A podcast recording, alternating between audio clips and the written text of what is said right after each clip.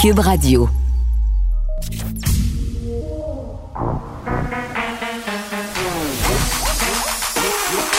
Elle a une opinion sur tous les sujets. Pour elle, toutes les questions peuvent être posées. Geneviève Peterson. Cube, Radio. Salut tout le monde, bienvenue à l'émission. J'espère que vous avez passé un excellent week-end. Merci d'être là. On a un menu chargé aujourd'hui. Les conservateurs qui se sont choisis un nouveau chef. On va en parler avec l'animateur et notre collaborateur Pierre Nantel. François Lambert sera là aussi un peu plus tard à l'émission. Il s'en prend aux femmes en politique, a fait un statut Facebook incendiaire sur la BD de la mairesse Plante. J'ai l'impression qu'il y aura un peu de tension dans l'air entre moi et François tout à l'heure. On va parler aussi du nombre absolument effarant de noyades cet été. Il y a des nageurs euh, en fin de semaine qui sont venus en aide euh, à deux hommes qui ont eu un incident avec un paddleboard à deux montagnes. Malheureusement, l'un d'entre eux est décédé. On va parler à un de ces nageurs-là, un des nageurs qui a plongé pour essayer de secourir ces deux hommes. Et tout d'abord, il y a eu un appel de la santé publique euh, tout à l'heure. Les adeptes de danse latine, euh, en fait, qui ont, participé à des événements, que ce soit à l'intérieur ou à l'extérieur de Montréal, et ça depuis le 31 juillet, sont priés par les autorités d'aller se faire tester pour la COVID-19. C'est la directrice régionale de la santé publique de Montréal, la docteure Mylène Drouin, qui a lancé cet appel au dépistage un peu plus tôt ce matin parce que trois personnes infectées par la COVID-19 euh, avaient fréquenté ce type d'événement-là. Donc, tu sais, quand on parle de foyer d'éclosion, c'est exactement ça qu'on veut dire. Puis je souligne, tu sais, ça se passait quand même le 31 juillet. Là, on est rendu le 24 août, hein? Donc, ils ont eu le temps d'aller se faire shaker le popotin ailleurs, ces gens-là. Donc, fort probablement qu'ils ont contaminé sans le savoir d'autres personnes. Donc, si vous avez fréquenté des événements de danse latine euh, du 31 juillet à maintenant, que ce soit à l'extérieur ou à l'intérieur, il faut aller vous faire tester. Et en parlant de se faire shaker le popotin, en fin de semaine, c'était quoi? C'était la dernière euh, chance pour les personnes qui, comme moi, travaillent euh, physiquement dans un bureau, d'aller effectuer les dernières courses pour la rentrée scolaire. Et je sais pas, euh, j'ai une bulle au cerveau et je me suis dit, je vais aller au centre d'achat. oui. Ma fille avait besoin de vêtements et pour vrai, j'ai été absolument renversée parce que j'ai vu, de un, il y avait une foule monstre c'est pas mêlant, on se serait cru au Boxing Day ou la veille de Noël. C'était à ce genre de foule-là que je me coltaillais, OK? Euh, les batailles de stationnement puis tout, là, pas de place, les gens bien stressés qui se poussent. Euh, mais ça, c'est pas, c'est pas grave en tant que tel. C'est juste un manque de civisme Hein, auquel on est désormais habitué, les gens stressés qui se garochent un peu partout. Non, moi, ce qui m'a inquiété vraiment, c'est que j'ai assisté à un manque absolument incroyable de discipline de la part des personnes qui magasinaient en même temps que moi. Là, vous savez, dans les centres commerciaux, depuis le début, on a mis des sens. on a collé des flèches. Hein? D'un bord, tu t'en vas par là, puis de l'autre bord, tu t'en vas par là. personne ou presque respecte le sens. Parce que c'est pas la première fois que je vais au centre commercial depuis le déconfinement. Au départ, vraiment, on avait une présence d'agents de sécurité, d'agents de sécurité qui se promenaient, qui rappelaient les consignes aux gens même qui donnait des consignes par rapport à l'utilisation du masque. Donc vraiment, on se sentait en sécurité. on disait il y a des gens euh, dont c'est le travail de voir aux règles sanitaires, donc s'assurer que les gens circulent dans la bonne direction, que les gens maintiennent une distanciation sociale. Mais là, j'ai pas vu d'agents de sécurité et d'ailleurs, j'en ai pas vu non plus à l'épicerie. On a toujours un habituellement. Je parlais avec Olivier Primo vendredi passé. Il disait, écoutez, là, c'est très, très cher payer un garde, euh, un gardien de sécurité pour être posté pendant une journée entière à l'entrée d'un commerce. Donc, j'imagine que les commerces, peut-être les centres d'achat, ont commencé à chipper out sur les agents de sécurité, là. Et peut-être qu'à se dire que d'avoir ce nombre d'agents de sécurité-là à longueur de journée pour rappeler aux clients les règles sanitaires, c'est très, très dispendieux. On sait, là, il y a beaucoup d'établissements qui sont en difficulté, qui essayent de couper euh, où ils peuvent et ils se disent, j'imagine, à un moment donné, les gens savent quoi faire. Eh bien non, les gens ne savent pas quoi faire. Hier, il y avait des gens sans masque dans le centre d'achat. On se rappelle, on est obligé de porter un masque, c'est la loi. S'en allaient sans masque, mangeaient leur cornet de crème glacée. Vraiment, là. Gros cornet de crème glacée, trois choses. Je s'en va. La madame s'en allait avec ses enfants, son cornet, puis c'est pas la seule, j'en ai vu plusieurs. Et vraiment, j'ai senti aussi que les employés du centre d'achat étaient dépassés. Vraiment, là, il y avait des fils incroyables à l'entrée des commerces, entre autres les commerces de souliers. Beaucoup de parents qui, comme moi, à la dernière minute, se disaient Ouf, je pense que mon enfant a besoin d'une paire de running pour la rentrée scolaire. Une heure, une heure et demie de fil personne, évidemment, n'était capable de respecter le 2 mètres entre les différentes familles parce qu'il y avait trop de monde. Ça, c'est une chose. Mais rendu dans le magasin, et là, je ne veux pas nommer la bannière en question parce que je ne veux pas pointer du doigt les employés. Les employés n'avaient absolument rien à voir là-dedans. Pour vrai, là. C'est un magasin où on vend des souliers pour toute la famille. Disons ça comme ça. Section pour enfants où il fallait faire la file. Donc, pour être plus précise, on rentre dans le magasin, on se lave les mains et si on veut aller euh, magasiner dans la section pour enfants, il y a une file dans l'intérieur de la boutique pour limiter le nombre de gens qui se trouvent dans cette section-là. Les gens chialaient pour pas faire la file. Les gens dépassaient. À un moment donné, les gens se sont tout simplement mis à rentrer dans le secteur délimité à faire fi de la file, à toucher les souliers. Et vous savez, là où on s'assoit pour essayer les chaussures avec nos enfants, eh bien, c'était cordé comme au jour de l'an. Puis, pas grand enfant portait un masque. Je sais que le masque n'est pas obligatoire pour les enfants de moins de 10 ans, mais quand même, moi, mon fils de 5 ans porte un masque sans problème quand on dans des endroits publics. Donc vraiment, le, jeune employé qui m'a répondu était complètement dépassé à un tel point qu'à un moment donné, je lui ai dit, parce qu'il me dit, Madame, je suis désolée, vous pourrez pas vous asseoir avec votre fille, il n'y a pas de place. J'ai dit, ben, au niveau de la distanciation sociale, c'est pas tout à fait ça. Et il m'a regardé littéralement comme une biche sur l'autoroute. Il m'a regardé, il m'a dit, Madame, je sais pas quoi faire. Je sais pas quoi faire. Les gens n'écoutent pas. Et cet employé-là avait environ 17 ans, puis c'est pas son rôle de faire la police, c'est pas son rôle de ramener les gens à l'ordre. Les gens sont vraiment bêtes, les gens veulent rien savoir. Les gens l'invectivaient à un tel point qu'à un moment donné, euh, il a interpellé une autre vendeuse du magasin plus âgée. Il a dit il y a trop de monde dans la section et la vendeuse a haussé les épaules en disant qu'est-ce que tu veux qu'on fasse? C'est ça qui se passe. Et je trouve ça absolument aberrant et effarant que la sécurité du public repose sur ces employés-là qui sont jeunes, les employés d'épicerie. Les employés dans les magasins grande surface, dans les centres d'achat, ce sont souvent des adolescents, des jeunes adultes qui vendent des vêtements, des souliers, euh, qui sont des caissiers à l'épicerie. Ce ne sont pas à eux à se battre avec les clients pour faire respecter les règles de distanciation sociale. Et je peux vous dire que les mères, là, là, j'aime pas ça parler contre les femmes, mais qu'est-ce que tu veux? C'était majoritairement des mères qui étaient là en train de magasiner des souliers avec leurs enfants. Là, je ne ferai pas un aparté sur la charge mentale. On a déjà réglé ce dossier-là. Mais les mères étaient assez impolies, exacerbées, tannées, euh, vraiment exténuées d'avoir été au centre commercial. Donc, vraiment, une situation très, très préoccupante dont j'ai été témoin en fin de semaine en me déplaçant dans beaucoup, beaucoup de magasins en ville. Je ne sais pas si vous avez vu des situations comme ça. Peut-être que ça s'est mieux passé. Écrivez-moi pour me raconter peut-être comment s'est passé votre magasinage, la rentrée. Est-ce que les gens respectaient la distanciation sociale? Est-ce que, comme moi, vous avez vu des employés complètement dépassés? Parce que je trouve ça intéressant. Ces employés-là qui sont jeunes euh, sont laissés à eux-mêmes et ça, c'est assez inacceptable. Autre sujet, euh, Alexandria Ocasio-Cortez. Je ne sais pas si vous savez euh, qui elle est. C'est une représentante du Congrès américain. C'est une démocrate euh, dans le secteur du Bronx et Queens.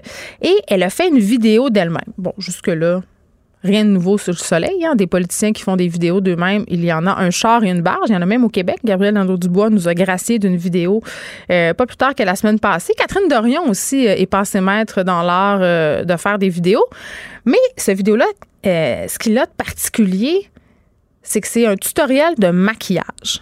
Et pour ceux qui sont familiers avec les tutoriels de maquillage, ben c'est souvent l'apanage des influenceuses euh, qui font leur pain puis leur beurre grâce aux vidéos YouTube. Là, euh, une qui est très très populaire ici, par exemple, c'est Cynthia Dulude. C'est une maquilleuse professionnelle. Elle fait des vidéos où on, on peut apprendre différentes techniques de maquillage. Et euh, c'est très, très populaire, évidemment. Sauf que là, cette femme-là, Alexandria Ocasio-Cortez, c'est une politicienne, c'est une politicienne très, très en vue. Euh, qui est promu, selon moi, un avenir brillant. Et là, elle décide d'enregistrer pour le magazine Vogue, que tout le monde connaît. C'est un magazine de mode mondialement euh, très respecté, dont la rédactrice en chef, euh, Anna Wintour, se passe désormais de présentation. Fait une vidéo où elle explique comment elle fait son look rouge à lèvres rouge. Parce que Alexandria Ocasio-Cortez, c'est sa signature. Elle a souvent un rouge à lèvres très, très foncé la plupart du temps rouge. Et là, évidemment, les gens la critiquent parce que on trouve que c'est superficiel, on trouve euh, que ça n'a pas sa place. Et moi, je suis pas d'accord avec ça. Puis là, on va régler tout de suite une affaire. La vidéo, à mon sens, elle est très, très réussie. Et je trouve ça excessivement intéressant comme démarche parce que on oppose souvent le féminisme, la féminité. C'est comme ces deux affaires qui peuvent pas aller ensemble. Et on oppose aussi encore plus souvent le fait d'être girly, c'est-à-dire d'aimer euh, les trucs qui sont habituellement associés au genre féminin, que ce soit les vêtements, euh, que ce soit le maquillage, toutes ces affaires-là, on oppose ça à la femme intelligente. C'est comme si les deux pouvaient pas cohabiter. Puis ironiquement, j'ai réécouté euh, cet été Blonde et légale sur Netflix où justement on avait l'espèce de quête euh, de cette fille boboche un peu blonde, euh, tu sais le cliché de la blonde stupide vraiment qui est jouée par Reese Witherspoon pardon et qui s'avère être une fille excessivement brillante qui brille justement en droit, qui se fait accepter à Harvard, mais ça ça ça soulève vraiment vraiment, la, les, tous les, personnes sont perplexes, en fait. Tous ces professeurs se disent que si elle est comme ça, ça arrive avec ses petits tailles roses, puis son chien n'est pas intelligent. Donc, elle souffre un peu de ça, Alexandria Ocasio-Cortez, parce que les gens la jugent. Les gens euh, disent, un, euh, que c'est pas une bonne idée, qu'elle va elle attire l'attention sur les mauvaises choses. Euh, disent aussi que, c'est déplacé, que ça n'a pas sa place. Mais moi, ce que je trouve intéressant, c'est la chose suivante. Si... Alexandria aurait fait, avait fait, pardon, une vidéo ou c'est simplement un tutoriel de maquillage, j'aurais dit, bon, bof, OK, c'est dans l'air du temps, on veut attirer l'attention. Mais c'est ce qu'elle dit en le faisant qui est excessivement intéressant. Elle dit, tout en se pomponnant puis en nous présentant ses produits, qu'en tant que femme en politique, elle a l'impression d'être prise moins au sérieux aussi parce qu'elle est jeune et que c'est une femme racisée. Donc, tout, tout, en faisant ça, elle tient un discours excessivement important et elle souligne par ce geste-là le paradoxe. Dire qu'on est moins prise au sérieux comme femme en se mettant du glitter d'en face, vraiment, à mon sens, ça illustre parfaitement euh, l'espèce de combat auquel font face toutes les femmes, cette espèce de paradoxe intérieur. Mais c'est sûr qu'il y a un effet pervers. Puis j'en parlais tantôt d'ailleurs avec Caroline Saint-Hilaire. Euh, le côté euh, choquant, c'est assez révélateur. Elle est critiquée parce que justement, on juge que le maquillage est superficiel, mais en même temps, ça illustre parfaitement euh, tout ce dont je viens de vous parler. Fait qu'on a là une femme qui utilise un média excessivement populaire auprès des femmes pour faire passer un message important mais elle le fait en utilisant le langage des YouTubers beauté et à mon sens, je trouve ça formidable. Et elle fait même preuve d'un peu d'un peu d'humour. Madame Alexandria Ocasio-Cortez, elle souligne que dans sa famille, évidemment, elle est elle a été graciée euh, de beaux sourcils parce que génétiquement, dans sa famille, les gens sont très poilus. Et là, elle rit un peu du côté, euh, de son côté racisé. Elle dit, il y a beaucoup de membres de ma famille qui ont un mono sourcil qui ont dû subir une intervention pour en avoir deux. Donc, elle sait rire d'elle-même. Et moi, j'ai trouvé ça absolument formidable, cette vidéo-là. Vous irez voir ça. C'est sur le site de Vogue. Et parlant féminisme, euh, je m'en voudrais de pas souligner le décès de Diane Guilbeault, qui est une féministe universaliste, peut-être un peu moins connue des jeunes féministes, mais vraiment euh, Diane euh, Guilbeault qui est décédée, qui a été de tout vraiment les combats pour la laïcité au Québec. elle a fait une sortie notamment dans le cadre du rapport Bouchard-Taylor. elle qualifiait ça de rendez-vous manqué pour les femmes. Donc vraiment, je sais pas si on peut la qualifier de féministe intersectionnelle, mais elle était vraiment d'avis euh, que l'égalité entre les hommes et les femmes passait, un, par l'autonomie financière euh, des femmes, mais aussi l'appropriation de leur corps, euh, l'accès des femmes aux postes de direction et la laïcité. Vraiment, elle, c'était un de ses combats. Donc, on souligne son décès, Diane Guilbeault, et on offre évidemment nos condoléances à sa famille. Geneviève Peterson la déesse de l'information. Vous écoutez Geneviève Peterson. Cube Radio. C'est l'heure d'aller retrouver l'ex-juge à la retraite, Nicole euh, Gibault. Bonjour, Nicole. Bonjour Geneviève. Écoute, plusieurs euh, sujets aujourd'hui. Euh, le premier, en fait, euh, bon, il y a une commission parlementaire qui a lieu en ce moment sur l'exploitation sexuelle des mineurs. ça se termine aujourd'hui. Et moi, j'aurais eu tendance à penser, Nicole, qu'à cause de la pandémie, il y aurait eu moins de demandes. Ce qu'on apprend, c'est qu'il y a eu un certain blackout qui est survenu au début du confinement, plutôt cette année, mais que malheureusement, l'exploitation sexuelle des mineurs n'a pas été freinée par la pandémie. Les clients, les abuseurs sont, sont là encore.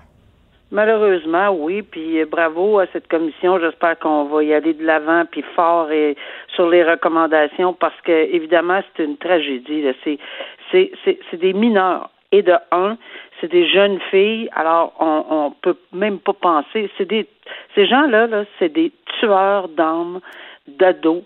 Euh, qui, qui sont extrêmement vulnérables, qui ont besoin de sous, qui veulent faire ça rapidement. C'est des appâts faciles. Et malheureusement, ces, ces proxénètes, ou appelons-le comme on, ou enfin, ces tueurs d'âmes, là, hmm. euh, ils ont pas de pitié. Hein. C'est, pas grave du tout, du tout, du tout qu'on soit mineur ou qu'on s'ennuie, qu'on va aller voir sa famille. Faut qu'on, euh, les, les quantités de, de de, de travail qu'on leur donne, parce que eux autres, ils appellent ça du travail, pour euh, qu'ils se prostituent par jour, c'est inconcevable. De toute façon, moi, ce, ce qui ce qui m'atteint là-dedans, c'est que oui, c'est sûr que cette commission-là peut pas changer le code criminel. C'est au fédéral. La commission, mhm. euh, on est au provincial, c'est le code criminel. Le code criminel, il est là. Oui, il y a des panoplies de sentences qui peuvent être imposées.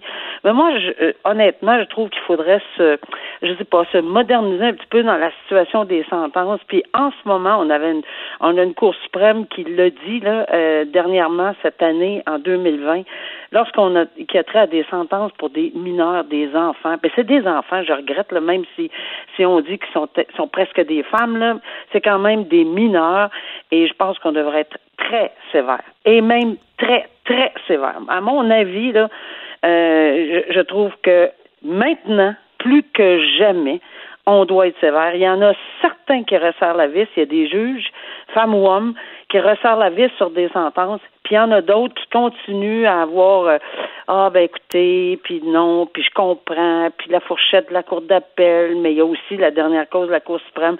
Alors moi, je je je j'espère qu'on va parce que il me semble que lorsqu'on apprend que quelqu'un a eu euh, X nombre de mois une, une probation, qu'on le revoit sur les médias sociaux à, à effriter de l'argent, parce que je l'ai vu là, quelqu'un qui, qui qui venait de sortir et puis que bon, il, il faisait flasher tout l'argent qu'il avait fait dans puis était en.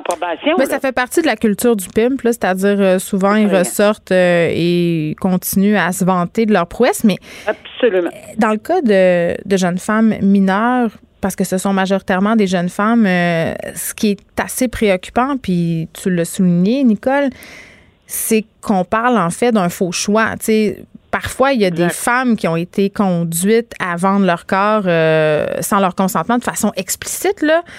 Euh, sont pas consentantes, ce sont des victimes euh, claires, nettes et précises, mais il y a parfois des filles qui se présentent devant le tribunal en disant euh, qu'elles étaient parfaitement consentantes, qui sont encore, en guillemets, sous l'emprise de leur proxénète. Ça, on voit ça aussi, là. Tout à fait, tout à fait, mais je peux vous dire que ça ça n'adoucit rien au niveau de d'une sentence. Au contraire, c'est c'est hautement répugnant pour un juge ou une juge d'entendre que que je mais oui, mais j'acceptais, je n'ai que je n'ai que deux ans de différence, voici, etc.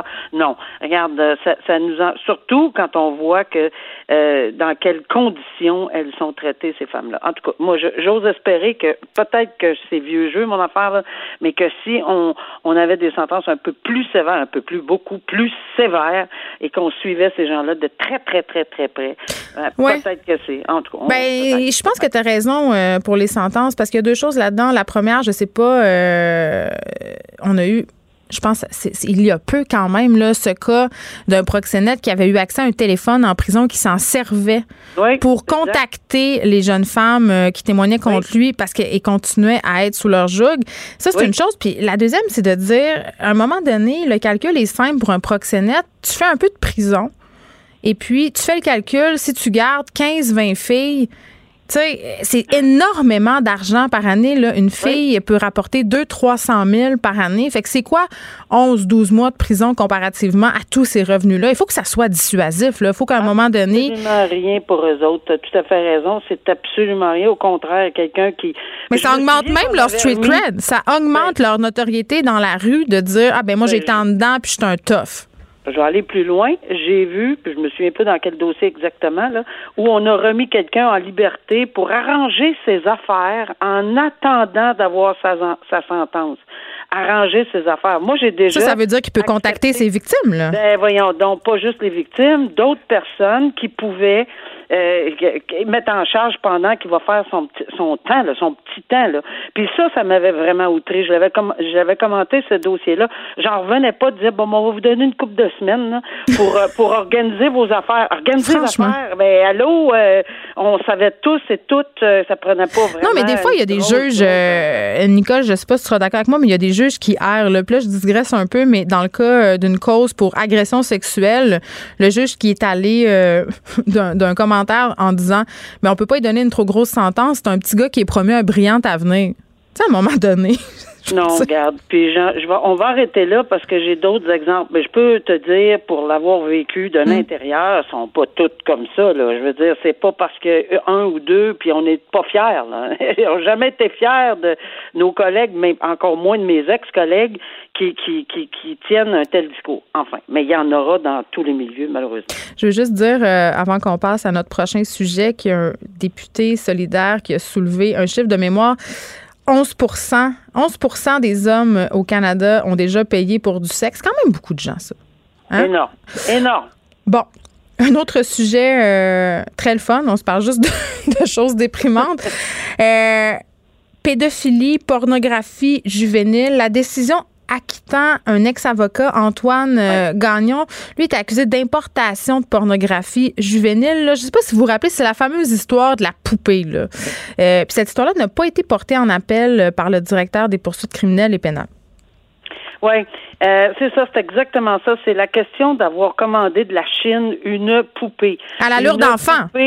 Ben, à l'allure. Il fallait le décider. Premièrement, si elle avait l'allure d'enfant, alors c'était tout hmm. petit, c'était à peine euh, euh, quelques pieds de haut, avec une petite jupe rose, une petite jupe bleue, des petits cheveux roses, tous les accessoires, tous les orifices, tout. En tout cas, regarde, on va arrêter la description, là, c'en est gênant. Et le tribunal avait à décider, un, est-ce que ça, c'est du matériel pornographique? Est-ce que c'est une poupée pornographique? Ben oui, c'en était, là. C'est clairement, il a décidé que c'en était. Là où il y a il y avait un problème, puis on va comprendre pourquoi, c'est qu'il n'a pas témoigné et c'est son droit en défense de ne pas témoigner.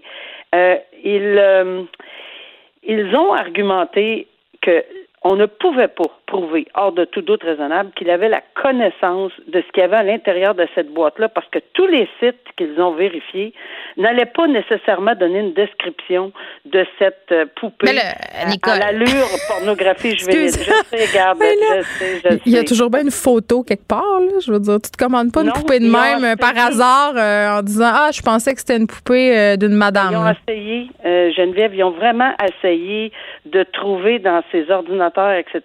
Bon, comment a-t-il? Il a fait certaines recherches. Disons que l'élastique était étiré, là. Euh, il a fait certaines recherches. Il avait un bon avocat. Euh, ben, il est avocat lui-même. Ben, c'est ça. Alors, euh, et, non seulement ceci, ben, je vais en ajouter une couche. Là, il avait fait une recherche sur le seul cas qui existait au Canada, Kenneth Harrison de Terre-Neuve, qui avait été acquitté parce qu'il disait qu'il ne savait pas ce qu'il y avait dans la boîte. Et effectivement, on n'a pas attendu longtemps. On a livré la boîte, ça c'est des c'est des, des agents infiltrateurs. Ils ont livré la boîte avec la poupée. Mais une heure après, ils sont allés l'arrêter. Ça aurait été peut-être mieux d'attendre un peu là, qu'il l'ouvre puis qu'il l'installe. Oh my God. c'est très graphique. mais c'est graphique en ce sens que, bon, euh, la mettre quelque part euh, dans, dans, dans la maison, puis puis puis pas dénoncer qu'il avait reçu ceci. Peut-être que là, on aurait pu y voir une intention, mais ça peut oui, prouver. Mais c'est un débat quand même très intéressant euh, que celui-là, l'utilisation de matériel comme des poupées euh, ou la réalité virtuelle pour les personnes qui ont de l'attirance pour les enfants, les pédophiles? Est-ce qu'on devrait permettre pour les pédophiles l'utilisation de ce type de matériel? Puis, euh, à ce niveau-là, les spécialistes, quand même, sont pas d'accord. Une branche euh, prétend que ça les empêche de commettre l'irréparable. Euh, de l'autre côté, on dit, ouais, mais à un moment donné, la poupée sera plus assez ou les vidéos de réalité virtuelle, et là, ils passeront à l'acte. Ben, ni toi ni moi, ni on est spécialistes entre les deux oreilles, mais honnêtement, là, je pense que moi, ça me, me reflète une espèce de, de, de c'est un peu déviant mais de, dans ce sens-là. En même temps, c'est déjà là. Ça réduirait, Est-ce que ça réduirait les, les pulsions? Je suis loin d'être convaincue. Euh, je ne le sais pas. Mais de toute façon, ça me, ça me heurte, ça me choque qu'on vende des poupées enfants avec des orifices euh, pour faire ce qu'on fait avec. Euh, ça, ça, ça, ça m'horripile. Une autre chose qui te choque, euh, Nicole Gibault, c'est le mouvement anti-masque. On a eu droit à une manifestation euh, monstre en fin de semaine au Saguenay. Là. Une question, là, choc, là, anti-masque, ça me choque, là. oui, mais mais il faut comprendre pourquoi. C'est que moi, là, quand je regarde ceci, puis là, j'utilise le mot qu'ils utilisent, ça me heurte énormément de voir toutes ces énergies déployées euh, ça me fait ça me fait capoter. Parce que pourquoi? Parce que tout ce qu'on entend et tout ce qu'on lit sur ces pancartes-là, c'est je. Je, mon, mon, mais, mon droit, mais, mais, moi, moi, moi, moi. Le je me moi. On a-tu oublié l'altruisme, c'est quoi? On a-tu oublié le toi, madame, vous, monsieur, vous, l'autre? Est-ce qu'on a oublié que quand on va dans des endroits publics et qu'on tousse et qu'on parle fort, comme moi je parle fort dans des endroits publics, je suis bien mieux d'avoir un masque parce que ça se peut que j'ai des petites gouttelettes. Alors, je, respecte les autres. Pourquoi c'est le moi, le je? Le je, c'est ma li certains chroniqueurs vont dire liberté, je l'ai entendu. Oui, mais c'est quoi que la liberté a un rapport là-dedans? Euh, en quoi ça, ça peut enlever des libertés individuelles ah, que, de porter un masque dans des endroits publics? La réponse, c'est c'est une question de choix. Alors, quand c'est un choix et que tu n'as pas le choix, tu aurais enfin une liberté une liberté. mais j'ai pas le choix de m'attacher en voiture. J'ai pas le choix. on n'a pas le choix. On n'a pas le choix de payer nos impôts. On n'a pas le choix de pas texter en volant. On n'a pas le choix.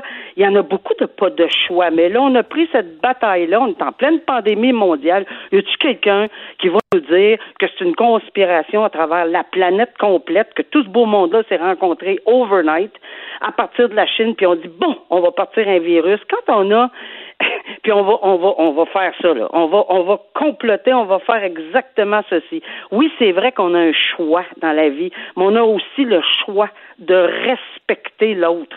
Et si on le fait pas, ben moi c'est mon droit. Là, je vais parler du mien et du tien et de ceux qui qui veulent pas aller dans les endroits où mm. les gens sont pas masqués, justement parce qu'ils ont une crainte, parce qu'ils y croient. Quand on a une petite grippe là, puis qu'on tousse ses pommes, puis ses bananes, puis sur, sur les raisins au, au, métro. Il y, a même, il y en a même qui toussent volontairement. On a vu ça.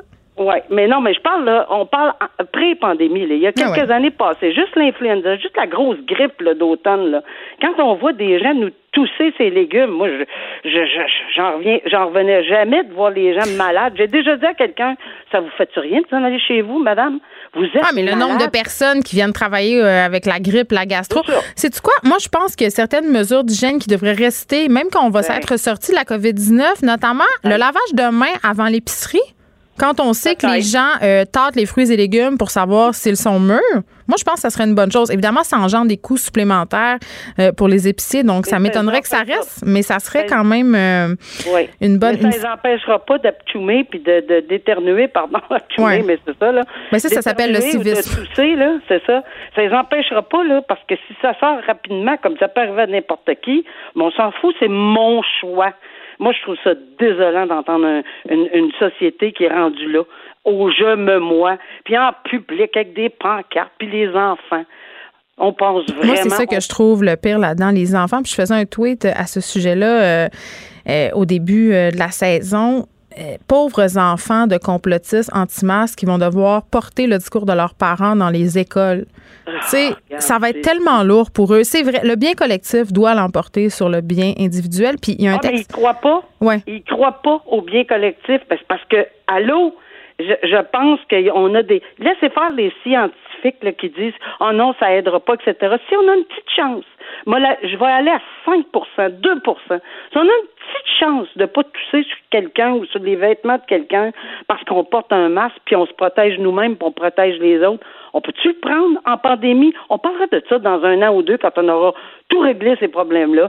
Puis au niveau de l'économie, on veut-tu réouvrir Mais c'est qu'on perd rien à le porter, puis on peut perdre des ben, choses à ne pas le porter. Donc, à un ben, moment donné. si on veut ouvrir les endroits publics, puis qu'on veut s'aider un peu, pourquoi qu'on aidons-nous nous-mêmes un petit peu. Mm. Mon Dieu Seigneur, que c'est une perte d'énergie de s'en aller faire des, des, des, démonstrations pour la liberté. On le sait qu'on est libre, mais là, on a un petit problème, là.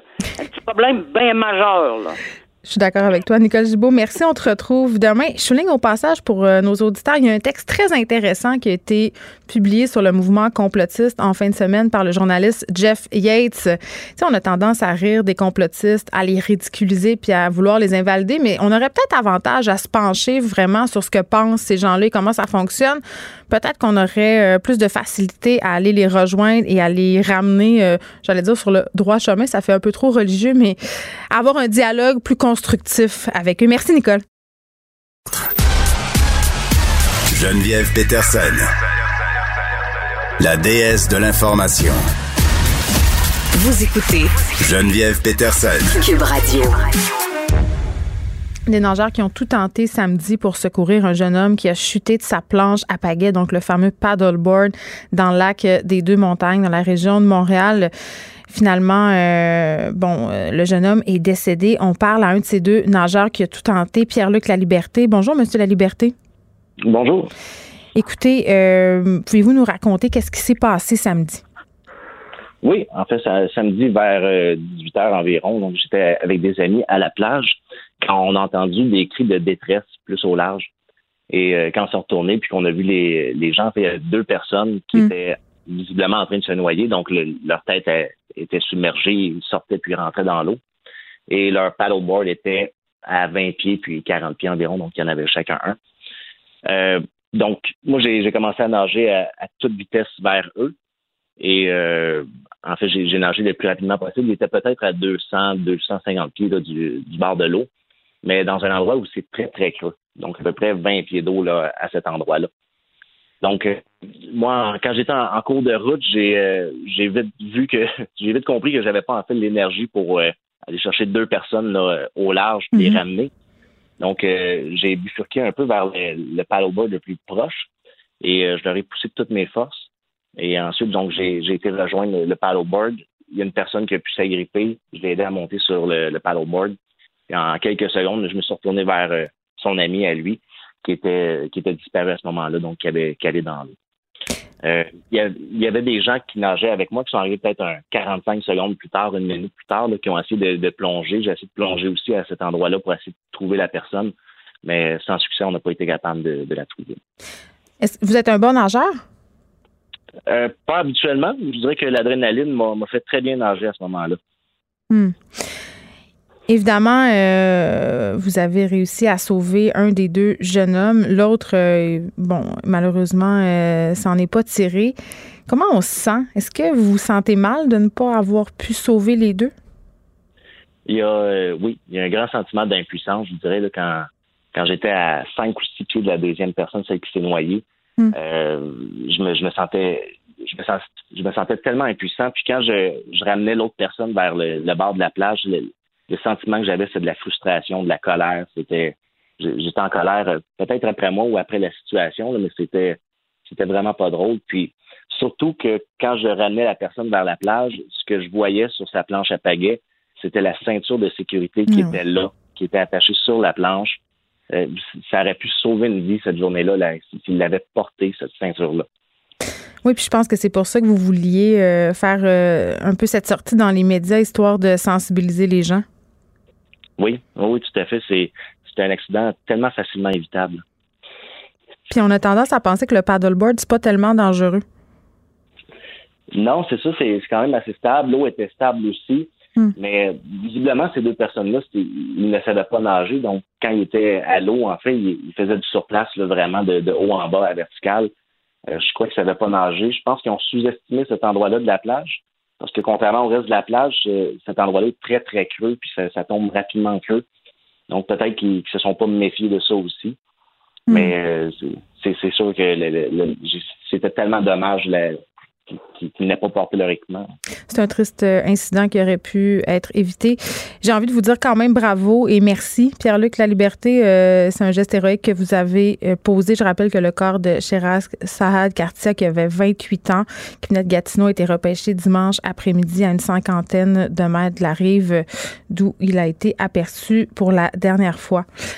Et là, euh, vraiment cet été, là, puis Monsieur La Liberté souligne quelque chose qui est quand même assez préoccupant, euh, l'absence de veste de sauvetage. On a eu beaucoup beaucoup, beaucoup de noyades cet été, davantage euh, que l'an dernier. Là, juste pour vous donner un chiffre, la Société de sauvetage recense 74 noyades pour l'année jusqu'à maintenant.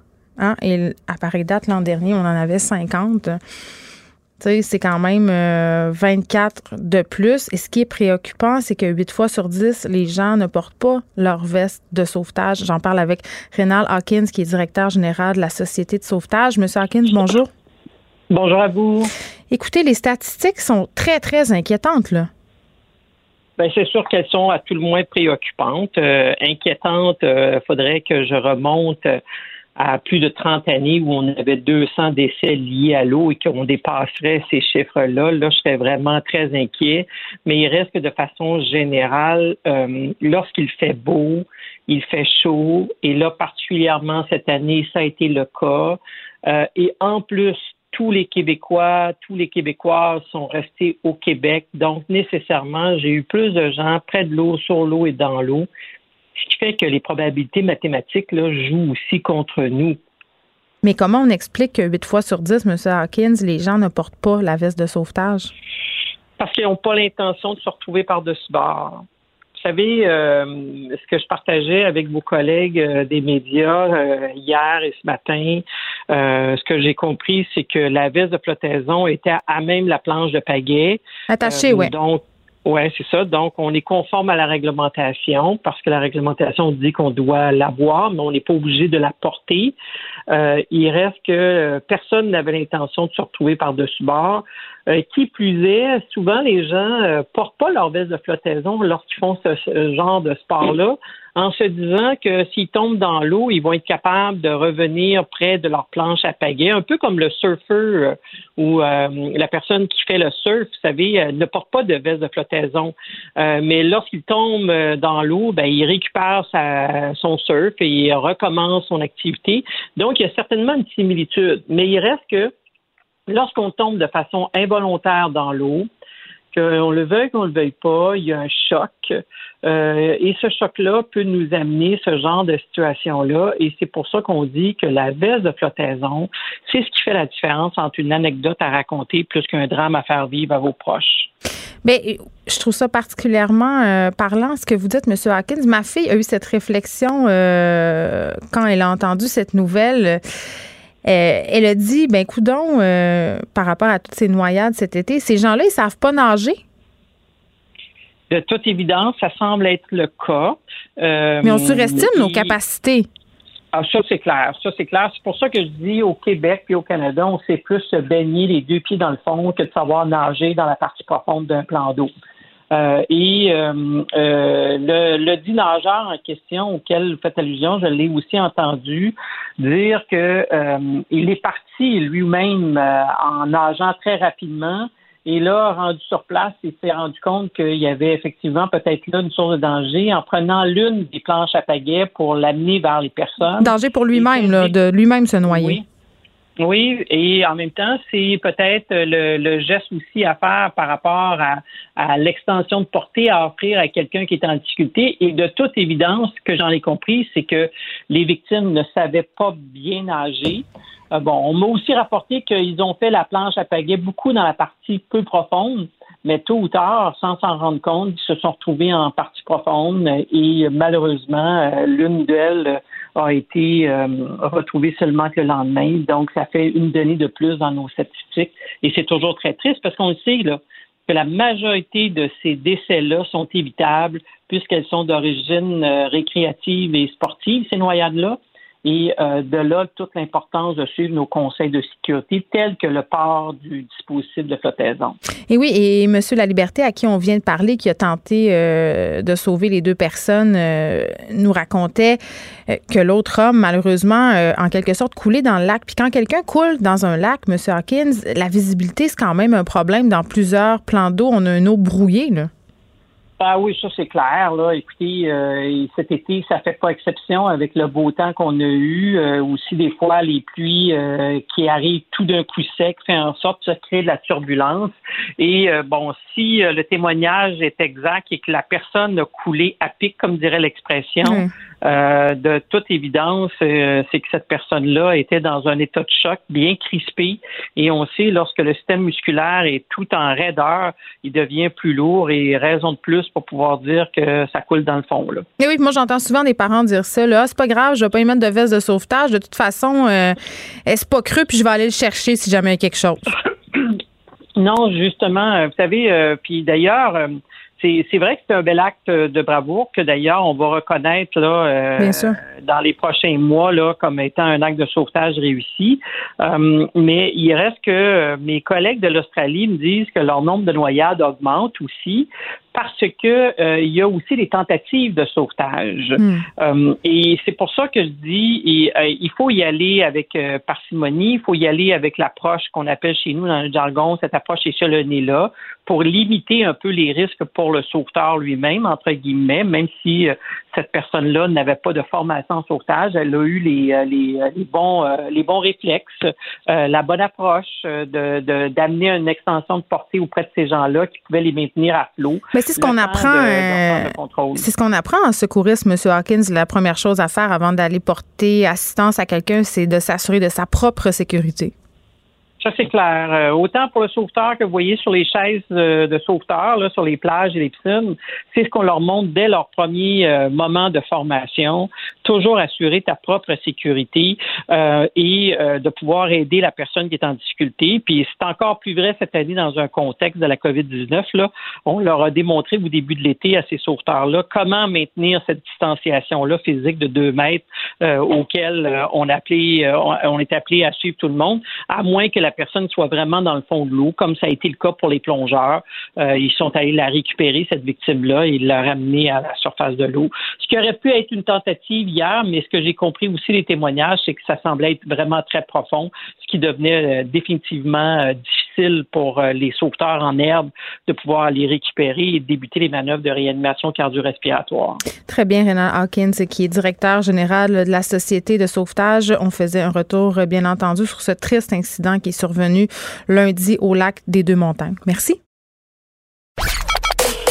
Joignez-vous à la discussion. Appelez ou textez le 187 Cube Radio 1877 827 2346. Hello. On va se parler d'une autre histoire de corruption municipale. Une conseillère à Blainville qui fait l'objet d'une enquête pour des questions éthiques. Elle a voté pendant dix ans sur des contrats en faveur de la firme de génie conseil dont son mari était l'un des dirigeants. Et là, juste pour vous faire un petit topo, son nom à cette femme-là, Marie-Claude Collin, elle, bon, voté pendant dix ans, évidemment, euh, sur ces contrats-là. C'est 3 millions de dollars quand même qui a été accordé à la firme de génie conseil euh, qui employait son mari. Euh, la firme Roche sur des contrats justement que la ville bon s'est revendiqué et là Madame Colline, elle a appuyé directement les résolutions. Elle n'a jamais dit qu'elle était en conflit d'intérêts. Elle n'a jamais souligné son lien euh, avec une personne euh, directement euh, impliquée. Donc, vraiment, ça soulève des questions. La politique interne des gestions des conflits d'intérêts à la ville de Blainville indique vraiment très clairement qu'il est interdit pour un élu de prendre part à des décisions s'il est en conflit d'intérêts ou en apparence de conflit d'intérêts. Et c'est ce qui serait le cas ici on en parle tout de suite avec Danielle Pilette, professeure à l'UQAM et experte en gestion municipale. Madame Pilette, bonjour. Bonjour. Bon, euh, premièrement, là, est-ce qu'on pourrait démêler au départ euh, qu'est-ce qu'un conflit d'intérêt et peut-être faire la différence avec l'apparence de conflit d'intérêt? Oui, euh, bon, alors moi je trouve que ça c'est important, surtout de nos jours, de bien différencier, euh, étant donné justement l'autonomie à l'intérieur des couples et particulièrement l'autonomie financière. Alors donc, euh, on pourrait être en conflit d'intérêts quand une décision à laquelle on participe nous favorise directement. Maintenant, euh, comme on peut prendre pour acquis qu'il s'agit, cette conseillère-là est quand même conseillère municipale. En plus, on sait qu'elle opère une entreprise, hmm. donc elle est autonome financièrement. Donc, il n'y a probablement pas un bénéfice direct. On pourrait probablement pas dire ça. Par contre, il y a la question de l'apparence de conflit d'intérêt, étant donné que son mari était euh, responsable euh, à un certain niveau d'une mhm. firme de génie conseil qui a obtenu des contrats. Donc là, c'est comme une apparence. Euh, on n'est pas certain de ce que ça donne dans la réalité, mais disons que le, le public qui est pas trop bien informé peut penser que peut-être, de toute façon, euh, quand on est seulement en apparence de conflit d'intérêt, mieux vaut éviter même les mauvaises apparences. Et la façon de le faire, c'est de soumettre le cas euh, au greffier de la ville, de l'indiquer, par exemple, dans sa déclaration d'intérêt. On sait que les conseillers doivent produire une déclaration d'intérêt, euh, indiquer dans sa déclaration d'intérêt sa situation matrimoniale avec euh, le problème que ça peut causer au niveau des apparences et aussi d'en parler plus explicitement avec le greffier de la ville. Comme ça, euh, il ne suffit pas toujours d'avoir euh, eu à une certaine époque un avis juridique, mais il s'agit de s'assurer que la ville, parce que euh, finalement c'est la réputation de la ville aussi euh, qui est concernée, la municipalité, l'instance démocratique qui est une, euh, une municipalité, c'est ça qui est concerné. C'est pas uniquement la personne qui est conseillère, par exemple en l'occurrence conseillère municipale, mais c'est l'institution. Et il faut préserver nos institutions à un moment où euh, toutes sortes d'événements les remettent en question et où il y a beaucoup de cynisme dans la population. Et là, il ne faut pas oublier ben euh, y a des formations. Tout ça est une question de formation. Il y a des formations qui sont offertes aux élus municipaux, notamment quand ils sont élus pour la première fois, mais euh, c'est offert régulièrement aussi par le ministère des Affaires municipales, par l'Union des municipalités du Québec. Et ce qu'on constate, c'est que euh, le contenu de ces formations parfois est rapidement oublié par les personnes qui prennent les décisions. Euh, euh, c'est une décision collective d'un conseil, mais quand on participe au vote, on a une participation active et donc il faut toujours revenir à la base, la formation. Oui, mais Madame Pilette, j'ai envie de dire, puis je veux vraiment pas être de mauvaise foi là, il me semble que même sans formation, c'est évident que si tu votes des, des projets en faveur d'une personne euh, qui fait partie de ta famille indirecte ou même proche, tout le monde le sait que c'est pas correct. Là, pas avoir besoin, on n'a pas besoin d'avoir fait une formation municipale pour savoir ça. Euh, mais en même temps, vous savez, euh, tout le monde le sait. Euh, c'est pas nécessairement si vrai que ça. Mais quand on fait de la politique, je veux dire, on est quand même, même au courant. non, même là parce que euh, beaucoup, euh, ce qu'on voit là, c'est pas toujours à leur avantage personnel, mais beaucoup d'élus, en particulier municipaux, parce que là, euh, ils sont pas nombreux, évidemment. Quand on parle des gouvernements supérieurs, on peut se dire ils y pensent davantage parce que ils sont pas nombreux à accéder au Conseil des ministres. Alors que dans une ville, ben il y, a les conseillers puis il y a un seul maire. Bon, alors c'est en nombre relativement restreint.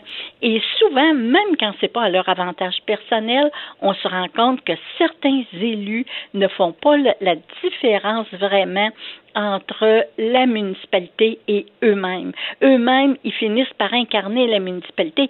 On voit même, euh, dans certains cas, euh, tout récemment, on a vu dans un arrondissement de Montréal un élu, un élu qui va faire lui-même des inspections de travaux, alors qu'il y a des inspecteurs municipaux payés pour ça. Alors, donc, ça veut dire que il fait pas la différence même entre lui comme élu et un fonctionnaire. Euh, l'élu a parfois tendance, parce que parce que tout le monde monde lui soumet ses problèmes, puis euh, tout le monde pense que l'élu a un pouvoir euh, en tant que personne, alors que c'est en tant que membre d'un conseil mm-hmm. municipal, les décisions se prennent conjointement.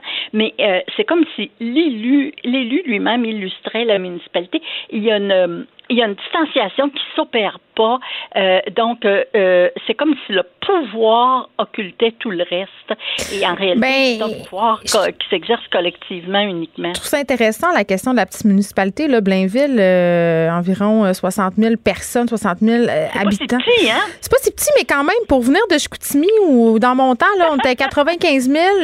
c'est pas si petit, mais c'est pas si gros non plus. C'est tenté que tout le monde finit par se connaître un peu. Oui. Est-ce que ça devient difficile dans les petites municipalités pour les administrateurs justement, de, de complètement limiter les conflits d'intérêts? Euh, ben, euh, ça devient difficile, oui et non, parce que, comme je vous dis, euh, il faut avoir, il, il, faut avoir, par exemple, un maire qui est très ferme et qui rappelle chaque mm. année aux élus qu'ils doivent déclarer leurs, leurs, leurs intérêts et même les apparences, et, et que la question c'est pas de voter ou de ne pas voter, la question c'est de inspirer confiance aux citoyens. Et même quand on est dans une grande ville, il y a beaucoup de choses qui finissent par se savoir quand même. Euh, donc, il faut toujours prendre pour acquis que tout va se savoir un jour ou l'autre. C'est juste qu'on ne connaît pas le délai et que par conséquent, mieux vaut déclarer soi-même plus que moins. Euh, quand on est une personnalité publique, quand on est élu, et il faut pas oublier que, euh, bon, moi je ne dirais pas que Blainville est une petite ville, je dirais que c'est une ville dont l'émergence est assez récente, mais il faut pas oublier qu'il y a beaucoup d'argent en cause dans les municipalités. Elles ont des budgets qui sont quand même importants.